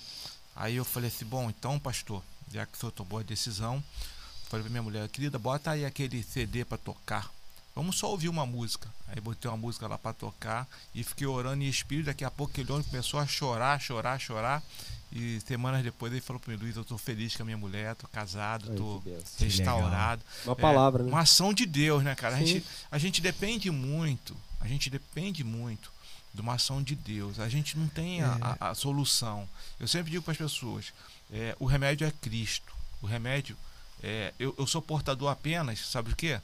Do, de passar para você esse remédio. Sim. Mas o remédio é Cristo. Não espere nada da gente. Em Sim. relação aos, aos relacionamentos, nós temos que ser rápido em perdoar. Rápido. Né? Eu costumo dizer, minha esposa já dizer para ela assim: já te perdoei antecipadamente, antes da gente conversar do que, do que, do que arranhou, do que aconteceu, né? Que todo casal, né? Sim. Mas é, é, o segredo é perdoar antecipadamente. Perdoar rápido e logo, logo se retratar, porque tem assuntos que você tem que ir à pessoa, tem que uhum. retratar. A esposa que está mais perto ali já vai conversar, filho, olha, foi isso e isso, vamos consertar isso, né? Vamos acertar isso. E já te peço perdão, você, a mim, enfim, e nós vamos continuar prosseguindo. Porque tem que tratar. Se não tratar, vira raiz de amargura. Vira. E a raiz de amargura, ó, raiz, pode gerar uma árvore. E aí, meu amado, vai virar pessoas amarguradas Sim. dentro de casa ou com uma outra pessoa que não foi tratada isso lá na frente. Sim. Tem como abreviar essa dor, né? Sim. É, é, quarta, né? Você tem negligenciado uma participação significativa na vida de sua igreja, ou seja, Nossa. cultos regulares. Pastor, quando você vai querer falar, né? Cultos regulares, comunhão com os irmãos e serviço cristão, né? Cinco. Deixa eu abaixar um pouquinho para a gente ver a quinta e a última. Seus relacionamentos familiares estão de acordo com a palavra de Deus? Eu acho que eu vou me concentrar aqui no, no quarto para responder todas as outras. é que eu já falei da família, do casal, enfim, acabei falando da família também. É, você tem negligenciado uma participação significativa na vida da sua igreja, cultos regulares, comunhão com os irmãos ou serviço cristão. Hebreus 10, 25, né, citado ali acerca né, da, da, da, instrução bíblica, da gente não deixar a comunhão, né? Como é o costume de alguns, de né, alguns. Ele, ele, coloca assim.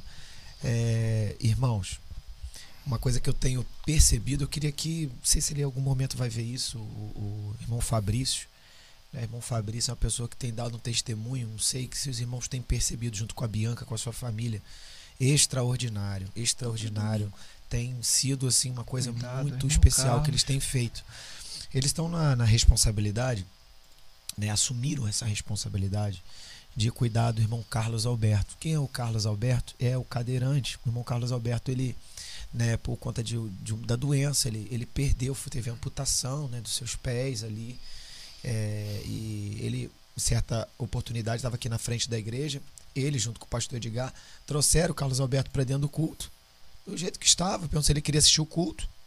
subiram a rampa com ele, tomou decisão por Cristo, está aí com a gente. Daqui a pouco se batizando em nome de Jesus. Né? Ele tem enfrentado algumas situações de saúde é, sérias. E o irmão Carlos Alberto, ele então não tem né, seus dois pés ali por causa, é, acho que foi a diabetes e tudo mais.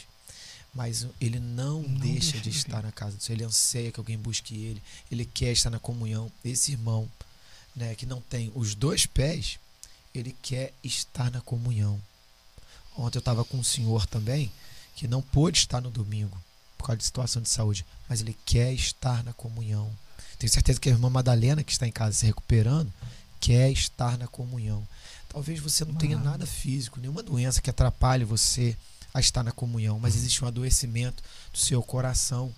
Né, de não estar. Hoje a gente não pode nem usar mais a pandemia, porque, assim, infelizmente, a gente, por não ter uma vida edificada em Cristo, às vezes a gente usou isso de uma forma como uma desculpa. Enquanto não pudesse estar, irmãos, pelo amor de Deus, eu fui o primeiro aqui na nossa cidade a, a fechar o templo para não ter, para cuidar das ovelhas do Senhor. É Mas agora, existe um jeito. Ah, ainda estou, pastor, me sentindo inseguro. Tem cultos que são mais, vamos dizer assim, mais esvaziados, de quantidade de pessoa. Você pode estar, você pode vir numa oração das mulheres. Né? Você pode estar no evento durante a semana, sentar mais destacado, você ainda te incomoda com máscara, com tudo que você puder. Mas não pode mais usar isso como uma desculpa. Né? Já se vacinou. Né, eu pedi domingo, né, o pessoal que já tomou a segunda dose para levantar a mão foi assim, graças, eu fiquei ali, me emocionou, tomei uma, tive uma reação inesperada. Então a gente não usar isso, mas a gente está na comunhão, porque hoje né, a gente está tendo um, uma demanda de cuidar das pessoas que abandonaram a comunhão, nem usaram esse recurso. Está acompanhando, pelo menos no online eu sei que é diferente, é mesmo. Rômulo falou isso no domingo, mas Deus nos proporcionou algo em alta resolução de vídeo e áudio, né, para você não perder isso. Mas aqui, quando você está aqui, é quando a gente saiu pelas ruas, Olha, tem outras igrejas, vamos assim, essa, esse mover de Deus através da vida do irmão Diné, da sua vida, de missões foram alcançadas, o pessoal está indo para a rua. Tem uma forma criativa de fazer. Eu lamento não ter pensado isso antes. Porque a gente poderia estar, de alguma forma, com uma faixa um distante do outro, fazendo algo. Então, venha para a casa do Senhor, não negligencie a comunhão. Falei isso para um, um, um uns jovenzinhos que estavam distantes, estavam indo domingo, eu fiquei tão feliz, eu corri para abraçá-los, assim, né? Falei, oh, que bom que vocês vieram, que eu sei que isso é uma vacina também para a vida espiritual. É, e a igreja também tem um telão agora disponibilizado aqui, aqui embaixo, ao ar livre. Isso. Então, se você não, Ótimo, quiser Luiz. subir, perfeito. Né, tem ali um local põe-se ali Bota uma cadeirinha, né? E... né? E, e, acabando o culto ali, você vai ver os irmãos, isso vai te animar a tua fé, Ótimo, vai renovar a tua esperança. É, eu estou falando isso porque é, tem sido uma bênção também vir ao culto. Eu tenho sentido muito, muito abençoado por Deus. É, é uma alegria Sim. estar aqui hoje, aqui com os irmãos. É, eu estou muito nervoso, muito ah. tenso, porque é, a gente sabe a, assim, a seriedade com que os trabalhos são conduzidos aqui na casa do Senhor. Amém. Sim. Pecado de ação, quinta categoria. A gente já está lá na frente, na página 80. Vai passar batidão aí, Olha, não, eu queria é. falar aqui desse pecado de Eu vou ter que falar isso aqui. Vou fala aí, fala aí. Olha, eu, eu, eu, fiz uma revisão né, de todos os, os, os os, os, os cash, né? Uhum. Que para vir para debater, né? E, rapaz, teve uma hora que eu. Eu, eu, me senti tão espancado ali naquele Todos nós. Falei, eu não vou conseguir ouvir tudo, não. Falei pra minha esposa, querido, não vou conseguir engraçado, tudo, não.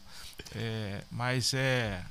São questões, às vezes, uns deslizes que a gente acha até normal. Uhum. Né? Eu, eu, lembro de uma vez que o pastor falou aqui sobre avanço da velocidade. Eu falei, meu Deus. Eu até falei pra minha mulher, poxa, não pode avançar o sinal, não pode exceder a velocidade. Eu vou falar, pastor, eu tô chegando atrasado por causa do senhor. Porque lá em casa, toda hora que aumenta a velocidade, meu filho, pai, ali a velocidade. Olha o sinal, pai, vou falar pro pastor. É, mas assim, a gente brinca, né? São coisas sutis, né? É, são coisas sutis e a gente precisa verdadeiramente procurar, né? É, corrigir, coisas pequeninas. A vida que eu não estou em casa, não. É. É, é a gente precisa muito é, procurar Os mínimos detalhes, nas pequenas coisas. Né? É, comunhão. O que o irmão acabou de falar, né? Que é, é a transgressão. é qualquer ato em que se quebra a lei de Deus ou fazer algo que Deus proíbe. Qualquer, né, ele abrange tudo aquilo que Deus proíbe, a mentira, mesmo que não seja uma mentira que cause é, um impacto tão grande, mas é uma mentira. Yeah. Né, a quebra de uma lei, né, que a gente pode dizer, uma lei humana, que é ultrapassar né, é, a autoridade, um, é a quebra também. E a Bíblia diz que de o pai da mentira é o é, diabo. É, não tem, não tem outro, ah. outro caminho. Esses pecados são conhecidos como pecados de ação, como o irmão falou. E aí ele dá alguns versículos aqui. Em oração, considere cada um. E eu, eu vou falar uma coisa para os irmãos: obedecer às autoridades, sujeitar às autoridades. Sim. Tem uma, tem uma passagem que eu gostaria de ler, né? Tá falando sobre isso. Claro. Quando o povo é levado cativo, né? Então, lá em Jeremias 29, diz assim: ó. Jeremias 29, 7. Trabalhai pela paz e pela prosperidade da cidade para a qual os deportei. Sim. Estavam sendo levados cativos, né? Orem por ela ao Senhor, pois a prosperidade de vocês depende da prosperidade dela. Olha. Então, assim, às vezes o nosso país é um país tão, tão abençoado por Deus. Lindo, né? E às vezes a gente vê tanta, tanta gente proclamando maldição contra as autoridades, Nossa. contra, contra as normas, contra, contra, é contra coisa, né? E, e a palavra de Deus ela fala que é, aqui eles estavam indo para uma cidade para ser é, escravos, né? iam ser escravos lá. Sim. E aí a orientação de Deus né, para Jeremias foi: cara, ora por essa cidade. Sim. Então, olha, a nossa cidade, nós não somos escravos, nós temos uma liberdade aqui, graças a Deus. Poxa, Fantástica. maravilhosa, fantástica. Nós temos uma natureza exuberante, um povo amoroso. Sim. Né? O brasileiro é um povo recep receptivo. receptivo né? Então, cara, vamos abençoar o nosso povo. Vamos... Chegou um tempo aí da gente começar a falar, olha, é, é bênção. Ah, e, e, e, os políticos e as autoridades, sim, eles, é, a Bíblia diz para a gente orar por todas as autoridades, não só as boas, todas, é, as, todas as autoridades. Talvez eles não, eles não sejam tão bons, né? Porque nós negligenciamos nas nossas, ora, nas nossas orações. Nosso papel, né? Nosso papel está sendo debilitado. Sim. Então a gente precisa atentar para esse pecado de ação, né? De, de, de, criticar todo mundo também, de atacar todo mundo. Sim. Eu tenho orado a Deus assim, eu, eu sou sincero, uhum. é, que seja bem claro, ninguém veio aqui porque o pastor escolheu porque nós somos mais santos.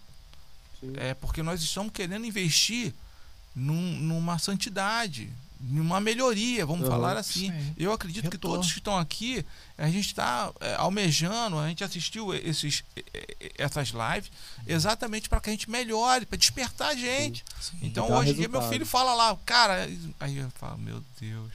Eu até falo pra minha esposa assim, quando ela reclama, ó, lá na minha igreja, aí as mulheres não reclamam você é da minha igreja.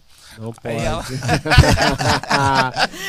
aí ela, aí ela, eu sou da sua igreja, não, então não reclama não, porque lá na minha igreja ninguém reclama, as mulheres não reclamam, né? É, nossa sociedade está muito depravada, é, segundo o autor, e muitos crentes têm se condicionado a aceitar é, imundícia como entretenimento. Né, passa pelo que o pastor falou agora há pouco sobre o telefone, aquilo que tem entrado na nossa televisão, na nossa casa.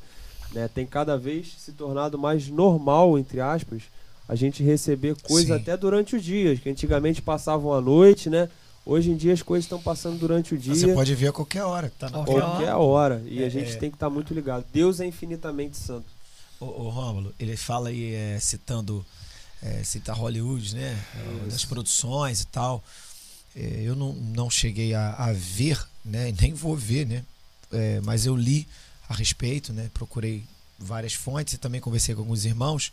O Márcio Arthur estava até acompanhando a gente aí no Instagram. E o Márcio falou comigo e ainda não, não fiz isso, Márcio, mas vou começar a partir daqui. De uma série, né, que tá passando aí no Netflix, Round 6. Round 6. É. Então, eu, eu li sobre isso. Tava lendo sobre isso, li várias fontes, inclusive dos produtores, li também. Gente, assim, é, é complicado. A gente, para ver alguma coisa, a criança ver alguma coisa, especialmente agora, né? A gente também, todos nós. Todos nós. Mas eu, Sim, caso tô com a televisão com o controle na mão, sim. Isso De aí. repente surge. Isso. Agora, né, eu não vou entrar no detalhe do detalhe, os super-heróis também, né, eles podem ter título de homem, mas eles vão ser outras coisas também. Então, meus irmãos, olha só, nós é que não podemos ter título de crente e não sermos crentes. Isso aí. Nós somos filhos do Deus vivo. Nós precisamos ansiar pela santidade. No domingo de manhã, a Josi estava falando ontem lá em casa. É exatamente aquilo que você falou, amor. A gente precisa fazer. Eu falei, eu- por que eu falei que eu não tô nem lembrado do que eu falei, meu Deus do céu. Eu falei tanta coisa. Tava aleatório no domingo, né?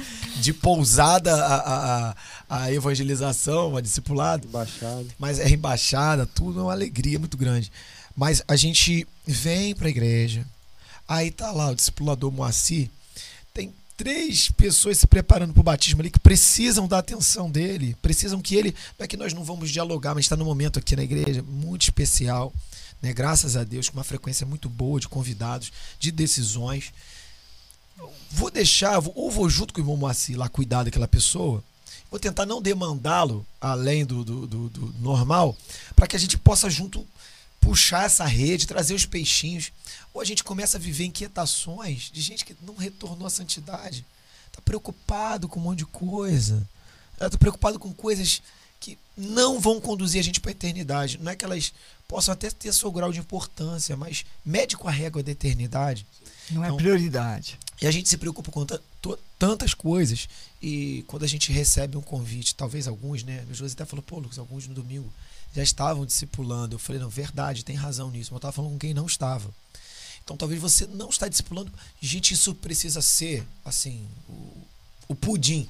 Sim. Fala assim, gente, o pastor está dando um pudim para cada um. Isso aí. Ah, eu quero, eu quero, eu anseio. O pastor faz logo a pergunta, pastor, por que no culto o senhor não perguntou quem queria discipular? Por que, que no culto o senhor tem que perguntar isso? Então a gente precisa se envolver nisso, né? Ele, ele, ele fala aqui sobre esses materiais, as pessoas estão maratonando séries malditas dentro de casa. São capazes de ver uma série em um dia, uma série de 20 capítulos de meia hora, mas são capazes de ficar com a Bíblia cinco minutos, meditando na palavra do Senhor. Aí é a causa dos adoecimentos. Pastor, a gente fala na classe com os discipulandos, ele diz que aquele que está em Cristo, nova criatura é. As coisas velhas já passaram. Eis que tudo se fez novo. Esse versículo resume tudo. Sim. Que se nós estamos em Cristo, de voltamos à santidade, retornamos a uma vida santa, as coisas velhas já, foram. passaram. É. Tem que estar assim. Quer ver televisão hoje, canal aberto? Tem que ver com, com o canal na. Com, Filtrando. Controle com- na mão. Controle na mão. Para a gente poder é, é, monitorar e selecionar o que a gente está vendo. E todo dia, Senhor, sonda meu coração. Uhum. Senhor, tira, vê se há em mim algum caminho que desagrada vê, algum, e, e me leve pelo caminho eterno. Sim.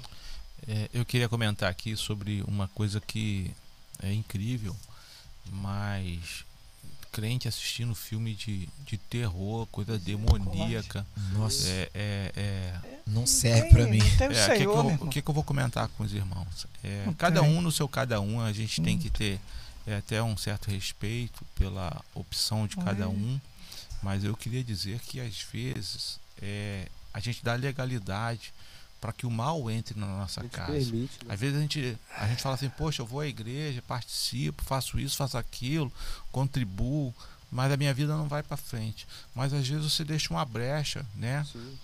Pro, pro diabo entrar na sua casa. Então, às vezes, ah, eu não assisto filme disso, filme daquilo, mas eu adoro assistir filme de terror. Então, assim, lá em casa, é, a gente não assiste. E aí, meu filho, meu filho, desde, o- desde o início, a gente falou isso pra ele, ensinou isso pra ele. E chegou um tempo que ele, ele mesmo, ele quis assistir. Aí a gente ficou assim na angústia, mas falando assim, Deus, a gente precisa que ele tenha uma experiência contigo. Aí ele assistiu naquela noite, ele teve uma noite horrível. Aí veio, pô, pai, é, não quero mais assistir essas coisas não Sim. porque não consegui dormir, tive uma noite perturbada. Então hoje lá meu filho já está com uma certa idade, vinte e poucos anos. Ele mesmo fala com a gente, quando a gente vê lá alguma coisa assim, ele, tu vai ver isso aí, pai? Isso aí não é de Deus não. Sai fora, né? Bota de lado. Então assim, né, cara, é, a gente precisa Blindar. Blindar, entendeu? E, e dar o testemunho. Porque às vezes você Não quer. adianta falar e não viver, né? É, você quer. ah, o correto é viver assim, mas na hora de você fazer a coisa, você. Porque é, eu entendo o seguinte, irmão, se nosso corpo, se nós somos o templo do Espírito Santo, e nós estamos buscando ser cheio desse Espírito, irmão Romulo, nós não temos espaço para outras coisas que vão chegando. Bom, isso, aí, você já vai dizendo, isso não, Uhum. aqui não dá para mim, isso aqui não dá para entrar aqui, isso aqui não dá para entrar. E nada vai começar a entrar, porque você está buscando uma vida de santidade, uma Vida vida natural. separada para viver aos pés do Senhor. A gente tem aqui agora mais duas categorias e a gente vai né, enxugar bastante. Né? A gente tem Tá. a sexta, que é o pecado de omissão, e a sétima, que é pecado de autocontrole e autoconfiança. É, acredito que na questão a gente falou muito de atitude, de avanços, né, de, de, de práticas espirituais adequadas para nossa vida. Então, a, a única coisa que você precisa fazer em relação ao pecado da omissão é não deixar de botar tudo isso em prática. Você colocar tudo isso em prática, né? Como a Carol falou no domingo de manhã, eu não, não, não consigo descarregar um caminhão de tijolo sozinho. Mas eu consigo já pegar um tijolinho hoje, né? Ela falou isso, eu achei formidável, né? E edificar dessa- o, o muro. Né? A omissão também é algo que desagrada a Deus. Né? Você saber que pode fazer, resolver E não e, faço. e não fazer Sim, né? o pecar. bem, né? Um- eu Bem, posso fazer, né? Então, poxa vida, e, eh, às vezes a gente realmente, né? A gente tem essa, essa falta de ação pensada. Não é uma omissão assim que você, ah, não fiz, nem, nem pensei nisso, não. Não, vou, eu não vou E fazer. resume, pastor, muito É. aqui no, em Tiago capítulo 4, 17. Pode ler pra gente? que diz que quem sabe que deve fazer o bem e não faz, comete pecado. A Bíblia é muito clara em dizer aquilo que nós devemos fazer, o que nós não devemos fazer, aquilo que é certo, aquilo que é errado, basta a gente conhecer. É, e ninguém vai poder fazer aquilo que você mesmo tem que fazer. Sim. Ah, pastor, se eu não fizer, outro faz. Não, com certeza, faz. Mas não é você que fez. Sim. Se Deus mandou você fazer, Você- né, você vai ter um- uma conversa depois com o papai do céu, né? É. Só, Pô, meu, filho, queria que você fizesse. É. Né? A mesma coisa eu vou falar, Davi, faz isso, ele fala, mãe, faz lá, mãe, faz, fez. repassar, né? Mas era para ele, tinha um propósito ele fazer, né? E eu queria comentar que o, o pecado da omissão, né? É como o crime de omissão, né? Existe o crime de omissão. E Então- você sabe bem de falar disso, essas coisas. Explica, é, é, nosso doutor aqui, legal, explica É, isso aí. Então, assim, o crime de omissão, é, abandono de incapaz, vou dar um exemplo aqui, a mãe que não, não negligencia com o cuidado do filho, né? Então ela responde criminalmente por essa atitude, né? Embora seja uma atitude que ela deixou de fazer. E aí, quando a gente vai para a palavra de Deus, porque uma das coisas bem interessantes é que a, a Bíblia, ele é, ele é um grande livro jurídico, né? Se a gente olhar, é, comparar a- o direito secular e o direito canônico, que a gente chama, há uma similaridade muito grande. Não matarás, não furtarás, né? não levantarás falso testemunho. Tudo isso está lá no Código Penal. Né? E direito civil e etc. E tal. Então a Bíblia ela, ela fala assim: é, ide fazer discípulos. Ide fazer discípulos. Então é uma ordenança de Deus. Né? Aquele que pode fazer o bem e não faz, comete pecado. Há uma ordenança de Deus. É, a lei no Antigo Testamento ela começava com uma série de ó, não faça isso, não faça aquilo, não faça isso. Quando chega lá no Novo Testamento, aí Jesus fala assim, cara, se você não fizer, se você é, é, cumprir todos aqueles mandamentos e não amar o teu próximo a ti mesmo e o teu pai como todo, todo teu amor, todo entendimento, você não está cumprindo nada. Então, no Novo Testamento, Jesus chama o seguinte, cara, atue com amor. Porque se você amar, você vai fazer tudo para agradar o Pai. Então ele fala assim: ó, aquele que tem os meus mandamentos e os guarda, esse é o que me ama. Sim. Porque sem amor, a gente não vai chegar à glória. Sim.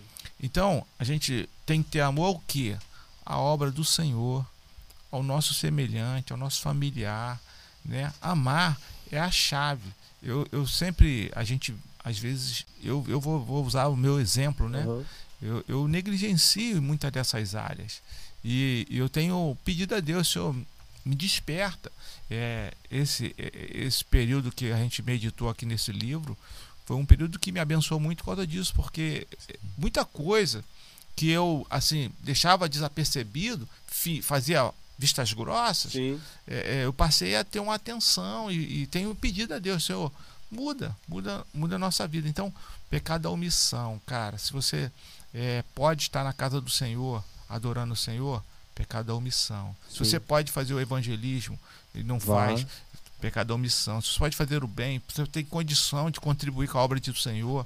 É, eu não vou falando até negócio de dízimo, não, mas contribuir com a obra do Senhor tem uma série de todo. coisa, com talento que você tem, com disponibilidade, talvez até é, é, entregando um alimento, fazendo evangelismo. Fazendo bem, de alguma forma. Então, é, pecado da omissão, cara, é uma coisa assim que que a gente tem que ter uma atenção muito grande. Sim. Porque ninguém, Deus nunca vai chegar para você e vai falar assim, ó, é, tem que fazer agora. Ele vai deixar você, porque no Novo Testamento não há aquela opressão, né? Quando Moisés ele fala assim: Olha, Moisés, encontramos esses caras aqui colhendo lenha no dia de sábado. O que, eu tenho que fazer com ele? Apedreja até a morte. Lá no Antigo Testamento o negócio era coercitivo, né? Era uma pressão. No Novo Testamento, não. A voluntariedade é a essência que agrada a Deus. Por isso a motivação que a gente comentou lá atrás. quebrantado. Sim, Bem, a gente, a gente chega aqui agora à sétima categoria, né, que é a última, e para a gente finalizar ah. esse podcast, é, que de todas essas categorias, essa é que pode exigir um maior discernimento e a revelação da parte de Deus. Ou seja, a gente passou e a gente foi se aprofundando, a gente está na página 102, tá? É, a gente foi vivendo, foi nos aprofundando. A gente começou no pensamento lá atrás, as atitudes, as ações, é, é a omissão, enfim. E a gente chega a autocontrole e autoconfiança. Nessa sessão, consideramos as maneiras sutis, como a velha natureza que o irmão Moacir falou agora há pouco, permanece não detectada, porém muito viva em áreas importantes do nosso coração.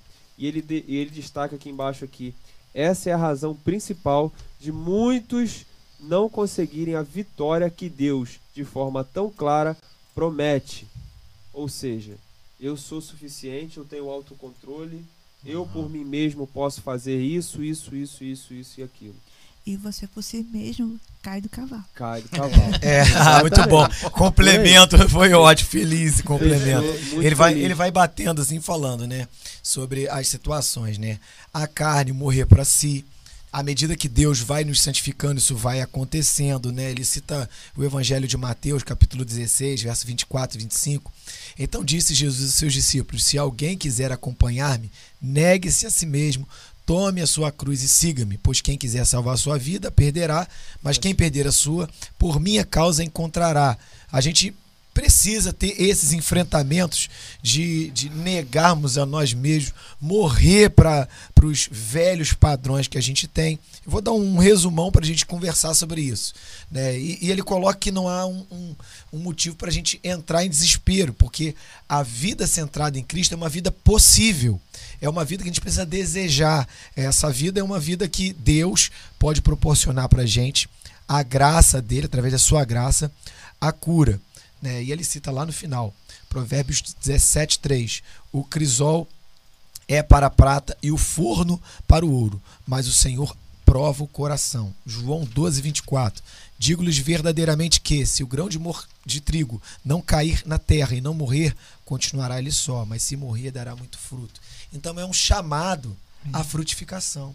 A morrer é um chamado si, ao né? crescimento. A morrer Não, si. sim, né? Porque a gente é, encara, às vezes, a gente fala do cenário de morte, né? É uma coisa pavorosa, né? Mas, poxa, é, é, é, será que eu tenho realmente essa confiança que eu estaria com Cristo? Será que eu posso cantar? Eu quero estar com Cristo. Enfim, a gente está com Cristo. É, a gente precisa realmente abrir mão disso para que possa, a partir da nossa vida, surgir coisas novas do reino e do rei para a vida das outras pessoas. Não foi por acidente que virtualmente todos os grandes avivamentos foram liderados por pessoas fervorosas na oração e que davam profunda atenção à santidade. A questão não é pela nossa força. A gente falou aqui que as, a, o autocontrole é o ato de nós acharmos que as coisas acontecem pelas nossas nossos recursos e as nossas formas, né? mas a profundidade de nossa purificação pessoal e de nossas orações. Ou seja, para que nós alcancemos o avivamento, a plenitude de Deus, basta que tenhamos um coração voltado à santidade. Quebrantado. Não é um recurso, não é uma forma, é um jeito, é, é uma preparação, o culto é assim, a gente prepara. Não, não é. É a partir do momento que o nosso coração, igual o irmão falou, se quebranta, se humilha, não deixa de ser omisso, ou seja, passa por todas as características que a gente falou. E a gente chega à última característica, que é autocontrole, autocontrole e autoconfiança, e a gente vence essa característica, E ali, e aí sim a gente alcança realmente o avivamento. E, e aí entende-se que o a importância de negar a si mesmo, porque um dos maiores inimigos somos nós mesmos. Sim, Nos exatamente. negar a nós mesmos, Pode. nossas vontades, desejos, prazeres. E aí, se aí entendemos que morremos para tudo, para o mundo, para as coisas antigas Sim. e vivemos só para, para o Senhor, para a sua vontade. Sim. Caio Fábio ele fala assim, é, muitos da igreja eles é, lutam para derrotar o diabo que está na outra pessoa, então expulsar o demônio, Aham. repreender, tá repreendido, não sei o que, tá amarrado, coisas desse tipo. Aí ele fala assim, mas o primeiro demônio que nós temos que vencer é aquele que habita dentro de nós, que é o velho homem. O Sim. primeiro inimigo a, a ter vencido Sim. é aquele que é, tem influência poderosa sobre nós. Sim. Porque o, o diabo que está é, do lado de fora, esse ele lança dardos, ele não tem acesso direto a gente. A gente vai receber uma, umas, uns inputs dele.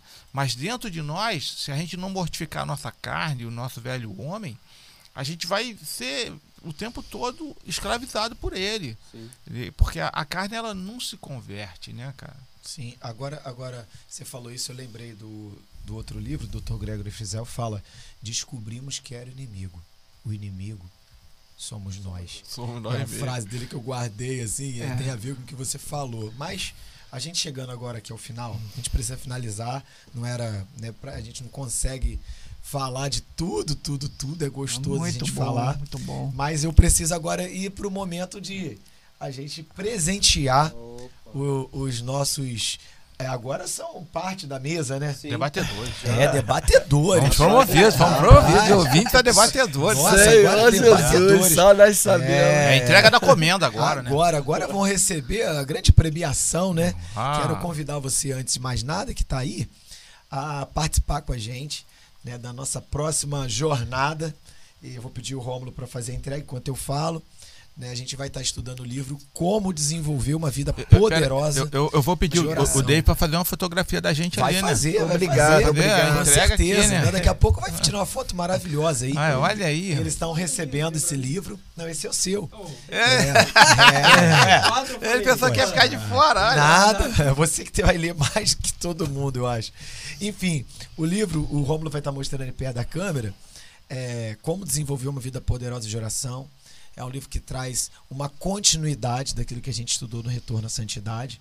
Então, quero te convidar nas próximas terças-feiras, no mesmo horário, você está aqui acompanhando. E também, assim, é, dizer que a igreja, a igreja a qual estou pastor, ela já usou esse material. Muitas outras igrejas já, já usaram. E você pode ter acesso, né? Ah, pastor, não estou no Rio de Janeiro, né? Estou falando de outro lugar. Estando aqui no Rio, próximo a Itaguaí, você pode vir retirar sem frete, né? Estando longe, você faz o contato aí, né? na- na- na- com a AMP, tem aí no Instagram, você está seguindo e pode assim abençoar. Uma outra coisa que a gente fez com esse livro no passado, a cidade de Petrópolis passou por esse projeto da AMP, que é o Cidade, que Ora. É, em dois ou três dias de trabalho, as casas de Petrópolis todas receberam um exemplar desse livro, porque as igrejas se uniram de várias denominações e a gente conseguiu imprimir uma quantidade muito grande e foi feito um trabalho passando por todos os bairros de Petrópolis entregando Muito esse bom, livro. Aqui em. Itaguaí, né, a gente chegou a fazer esse projeto em um aniversário da cidade, alcançamos alguns bairros também. Na feira, né, pastor? Oi? Na feira foi entregue Na alguns feira também, bem lembrado. É. É. Todos os é, é, feirantes ali, né, É. receberam um exemplar de como desenvolver uma vida poderosa de oração. Você pode pensar assim, poxa, como eu posso impactar a vida de alguém? O intercessor, né, ele, ele é alguém, né, como o Moacir, irmão Ginéia fala, é alguém invisível. Mas geralmente, quando você fala assim, eu vou colocar o seu nome na minha lista de oração, ou eu quero te dar um livro sobre oração, as pessoas não negam porque elas querem ter uma vida abençoada. Então, quero te convidar a esses encontros especiais, como desenvolver uma vida poderosa de oração. E antes de encerrar e passar por Rômulo para ele fazer o fechamento, dizer que você esteja orando pela AMP, é uma organização realmente interessada na vida e no cuidado dos pastores e das igrejas. É, estou nessa grande responsabilidade, pretendo quando repassar para o próximo, repassar bem. É, esses últimos meses têm sido meses intensos de revisão de livros, né, de, de, de poder fazer a impressão. A gente imprime uma quantidade muito grande de literatura. Quero agradecer ao irmão Joel, que é o meu sogro, que abraçou esse projeto e ele cedeu lá no depósito dele um espaço bem importante, a custo zero, né, o amor mesmo. E é um grande evangelista, ele tem assim abençoado a AMP, como já abençoou outras organizações, como os Gedeões Internacionais também. Quero agradecer ele. Quero agradecer a igreja em Vila Margarida, que abraçou esse projeto, me permitiu sediar aqui na igreja, né? A, a, embalar os livros e enviar. Quero agradecer a equipe ministerial e a toda a igreja também. Enfim, e também pastor Juraci Bahia, é o grande idealizador dessa associação. E agora aos meus irmãos aqui da mesa. Muito obrigado, irmãos, por os irmãos é, nos ensinarem tanto, me ensinarem tanto acerca né, da santidade, da gente pensar juntos sobre as coisas de cima. Que Deus esteja abençoando a vida dos irmãos, irmão Luiz, irmã Denise, né? Que é, a gente começou um relacionamento a partir das formaturas aqui na igreja. É os irmãos têm sido tão amigos, tão queridos. Né? Até suco de, de, de maracujá, maracujá, eu ganho, eu ganho o suco do Luiz da Denise e ganho o bolo da Riane. Né? Do Marcelo, então, do Daniel também. Então queria aqui também agradecer a Riane, Marcelo, Daniel.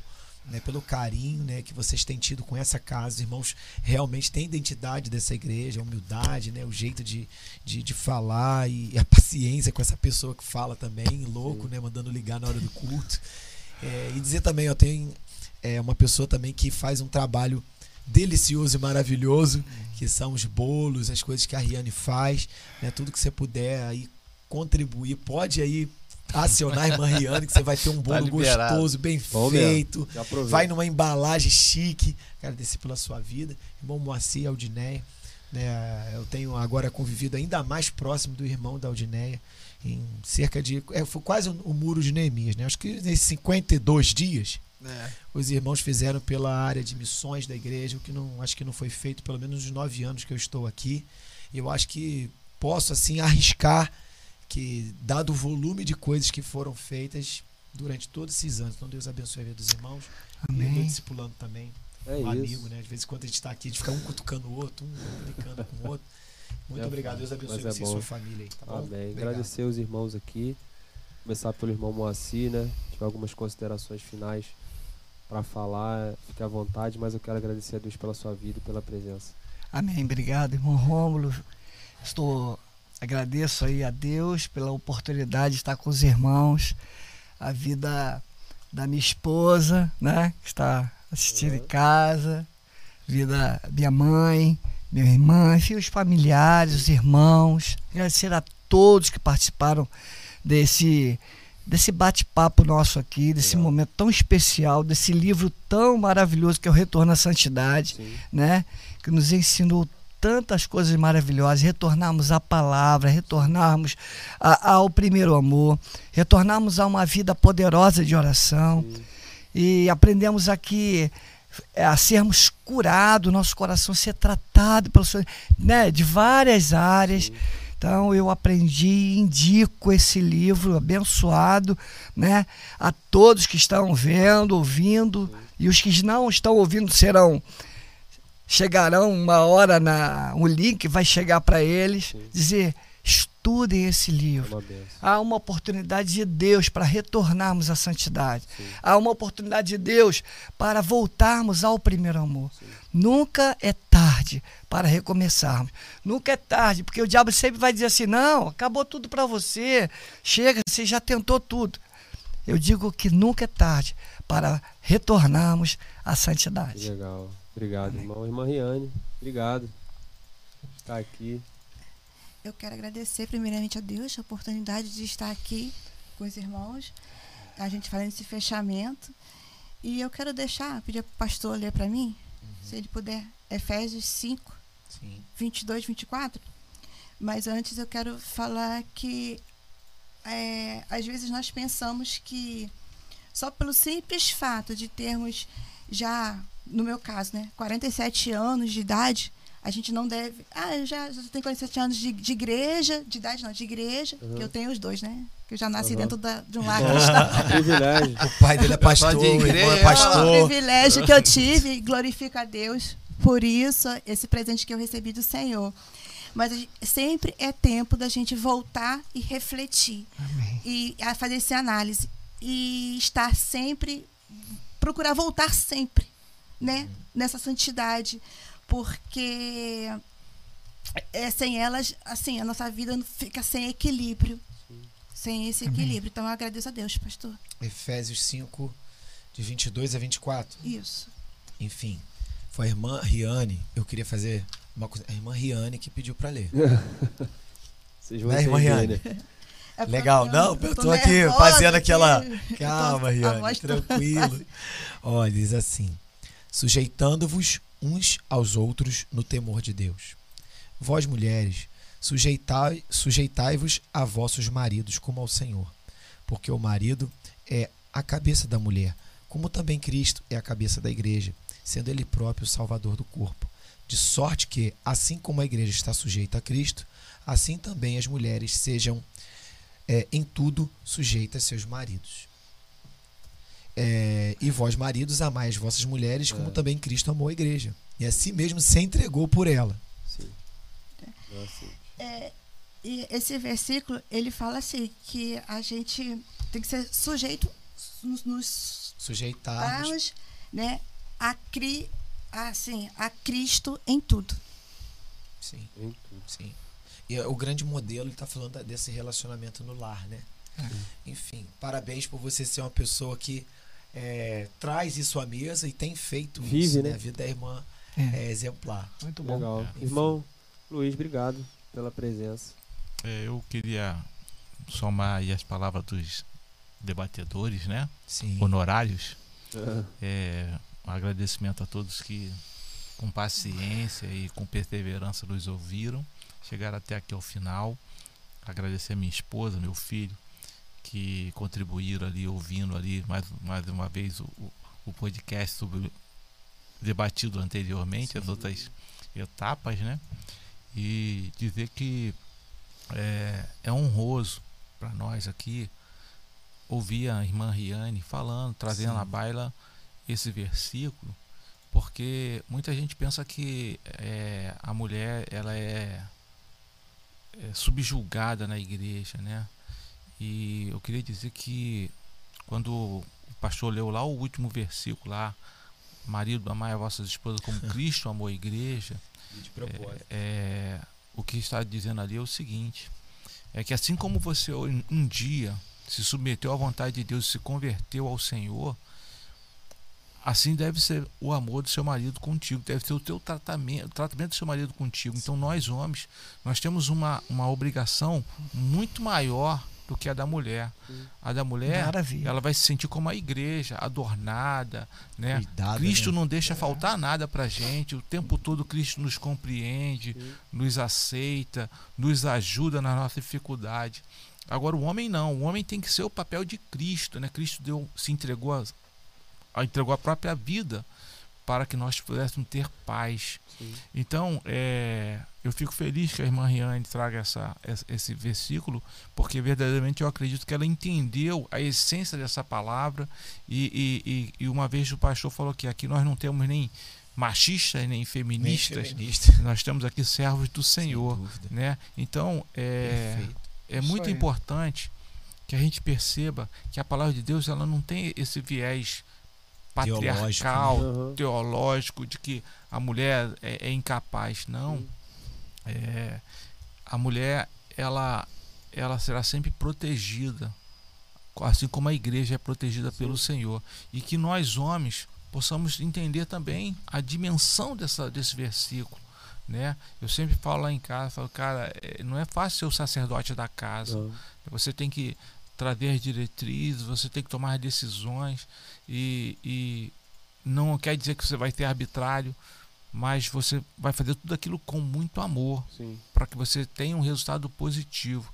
Eu louvo muito a Deus pela minha esposa, do mando um beijo aí para esposa, irmã Denise, né? É, que Deus abençoe você, minha querida, por tudo que tem feito na minha vida. E agradecer a essa igreja que, como o pastor falou, tem todo um projeto de abençoar essa, essa cidade. Nós, o pastor falou ali no início que há um tempo atrás, já que a gente já se conhece, interage, porque o pastor ele abriu a porta da igreja aqui para fazer formaturas de escolas públicas gratuitamente. E, e, nós não éramos dessa igreja, nós nem conhecíamos. Chegamos aqui, batemos a porta do pastor e o pastor colocou toda uma estrutura. Os membros da igreja nos acolheram aqui para fazer formatura para as escolas públicas de nossa cidade. Então, é, sem receber nada, não tivemos que pagar nada. A única coisa que a gente tinha que é, procurar fazer era usufruir, Sim. usufruir. Então, que esse espírito de servir é, possa se estender à minha pessoa que estou chegando recente há pouco tempo aqui na igreja. Eu tenho orado a Deus que eu possa assim assimilar o projeto da igreja, de discipulando, todas essas questões que não é fácil. E muito obrigado mais uma vez pelo livro também, que eu acredito que vai ser um instrumento para me fortalecer aí na, na casa do Senhor, né? Como desenvolver uma vida poderosa de oração e dizer que a oração é, é a ferramenta que faz mover o poder de Deus em nosso, a nosso favor. E que na escola bíblica dominical essa semana nós estávamos estudando sobre Cristo, o homem, e a gente viu muitas orações de Cristo. E muitas orações de Cristo pedindo. É, é até interessante que, ah, então a gente só vai fazer oração para pedir. Mas tinha uma coisa interessante que a gente, eu não tinha, nunca tinha percebido, mas a gente percebeu na, na EBD, né, a importância da EBD todas as orações de Cristo foram em prol do seu do seu semelhante. Sim, eu estava nunca centrado em si mesmo, né? Ele, ele não pediu a Deus para, ó, oh, Senhor, é, é, essa chicotada aí diminui a chicotada. Não, não. E todas as orações de Cristo foram a nosso favor. É, que abençoe a humanidade, os homens, proteja aqueles que virão após mim e, e, e manter a unidade. Então, que nós possamos aprender nesse livro a nos importar com nossos semelhantes, Sim. orar por eles, orar pela obra do Senhor.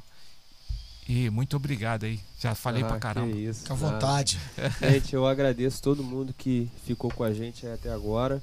Né? Estar com nossos irmãos aqui, na verdade, é uma, é uma pequena gratidão que a gente tem né, de trazer vocês que estão toda semana aqui com a gente aqui à mesa. Né? É uma honra também ter vocês também de casa, compartilhando experiências através do chat. Então permaneçam aí, sei que muitas coisas boas virão. Então a partir da semana que vem a gente já começa a estudar esse livro. Vocês, né, que estão sempre no chat com a gente, podem lá comentar, quem está em casa também. E é isso. Obrigado, David, pela força mais uma vez, pastor, os irmãos e a todos. E a gente fica aqui por aqui gratos com o nosso coração cheio de alegria. Abraço. Valeu. Tchau.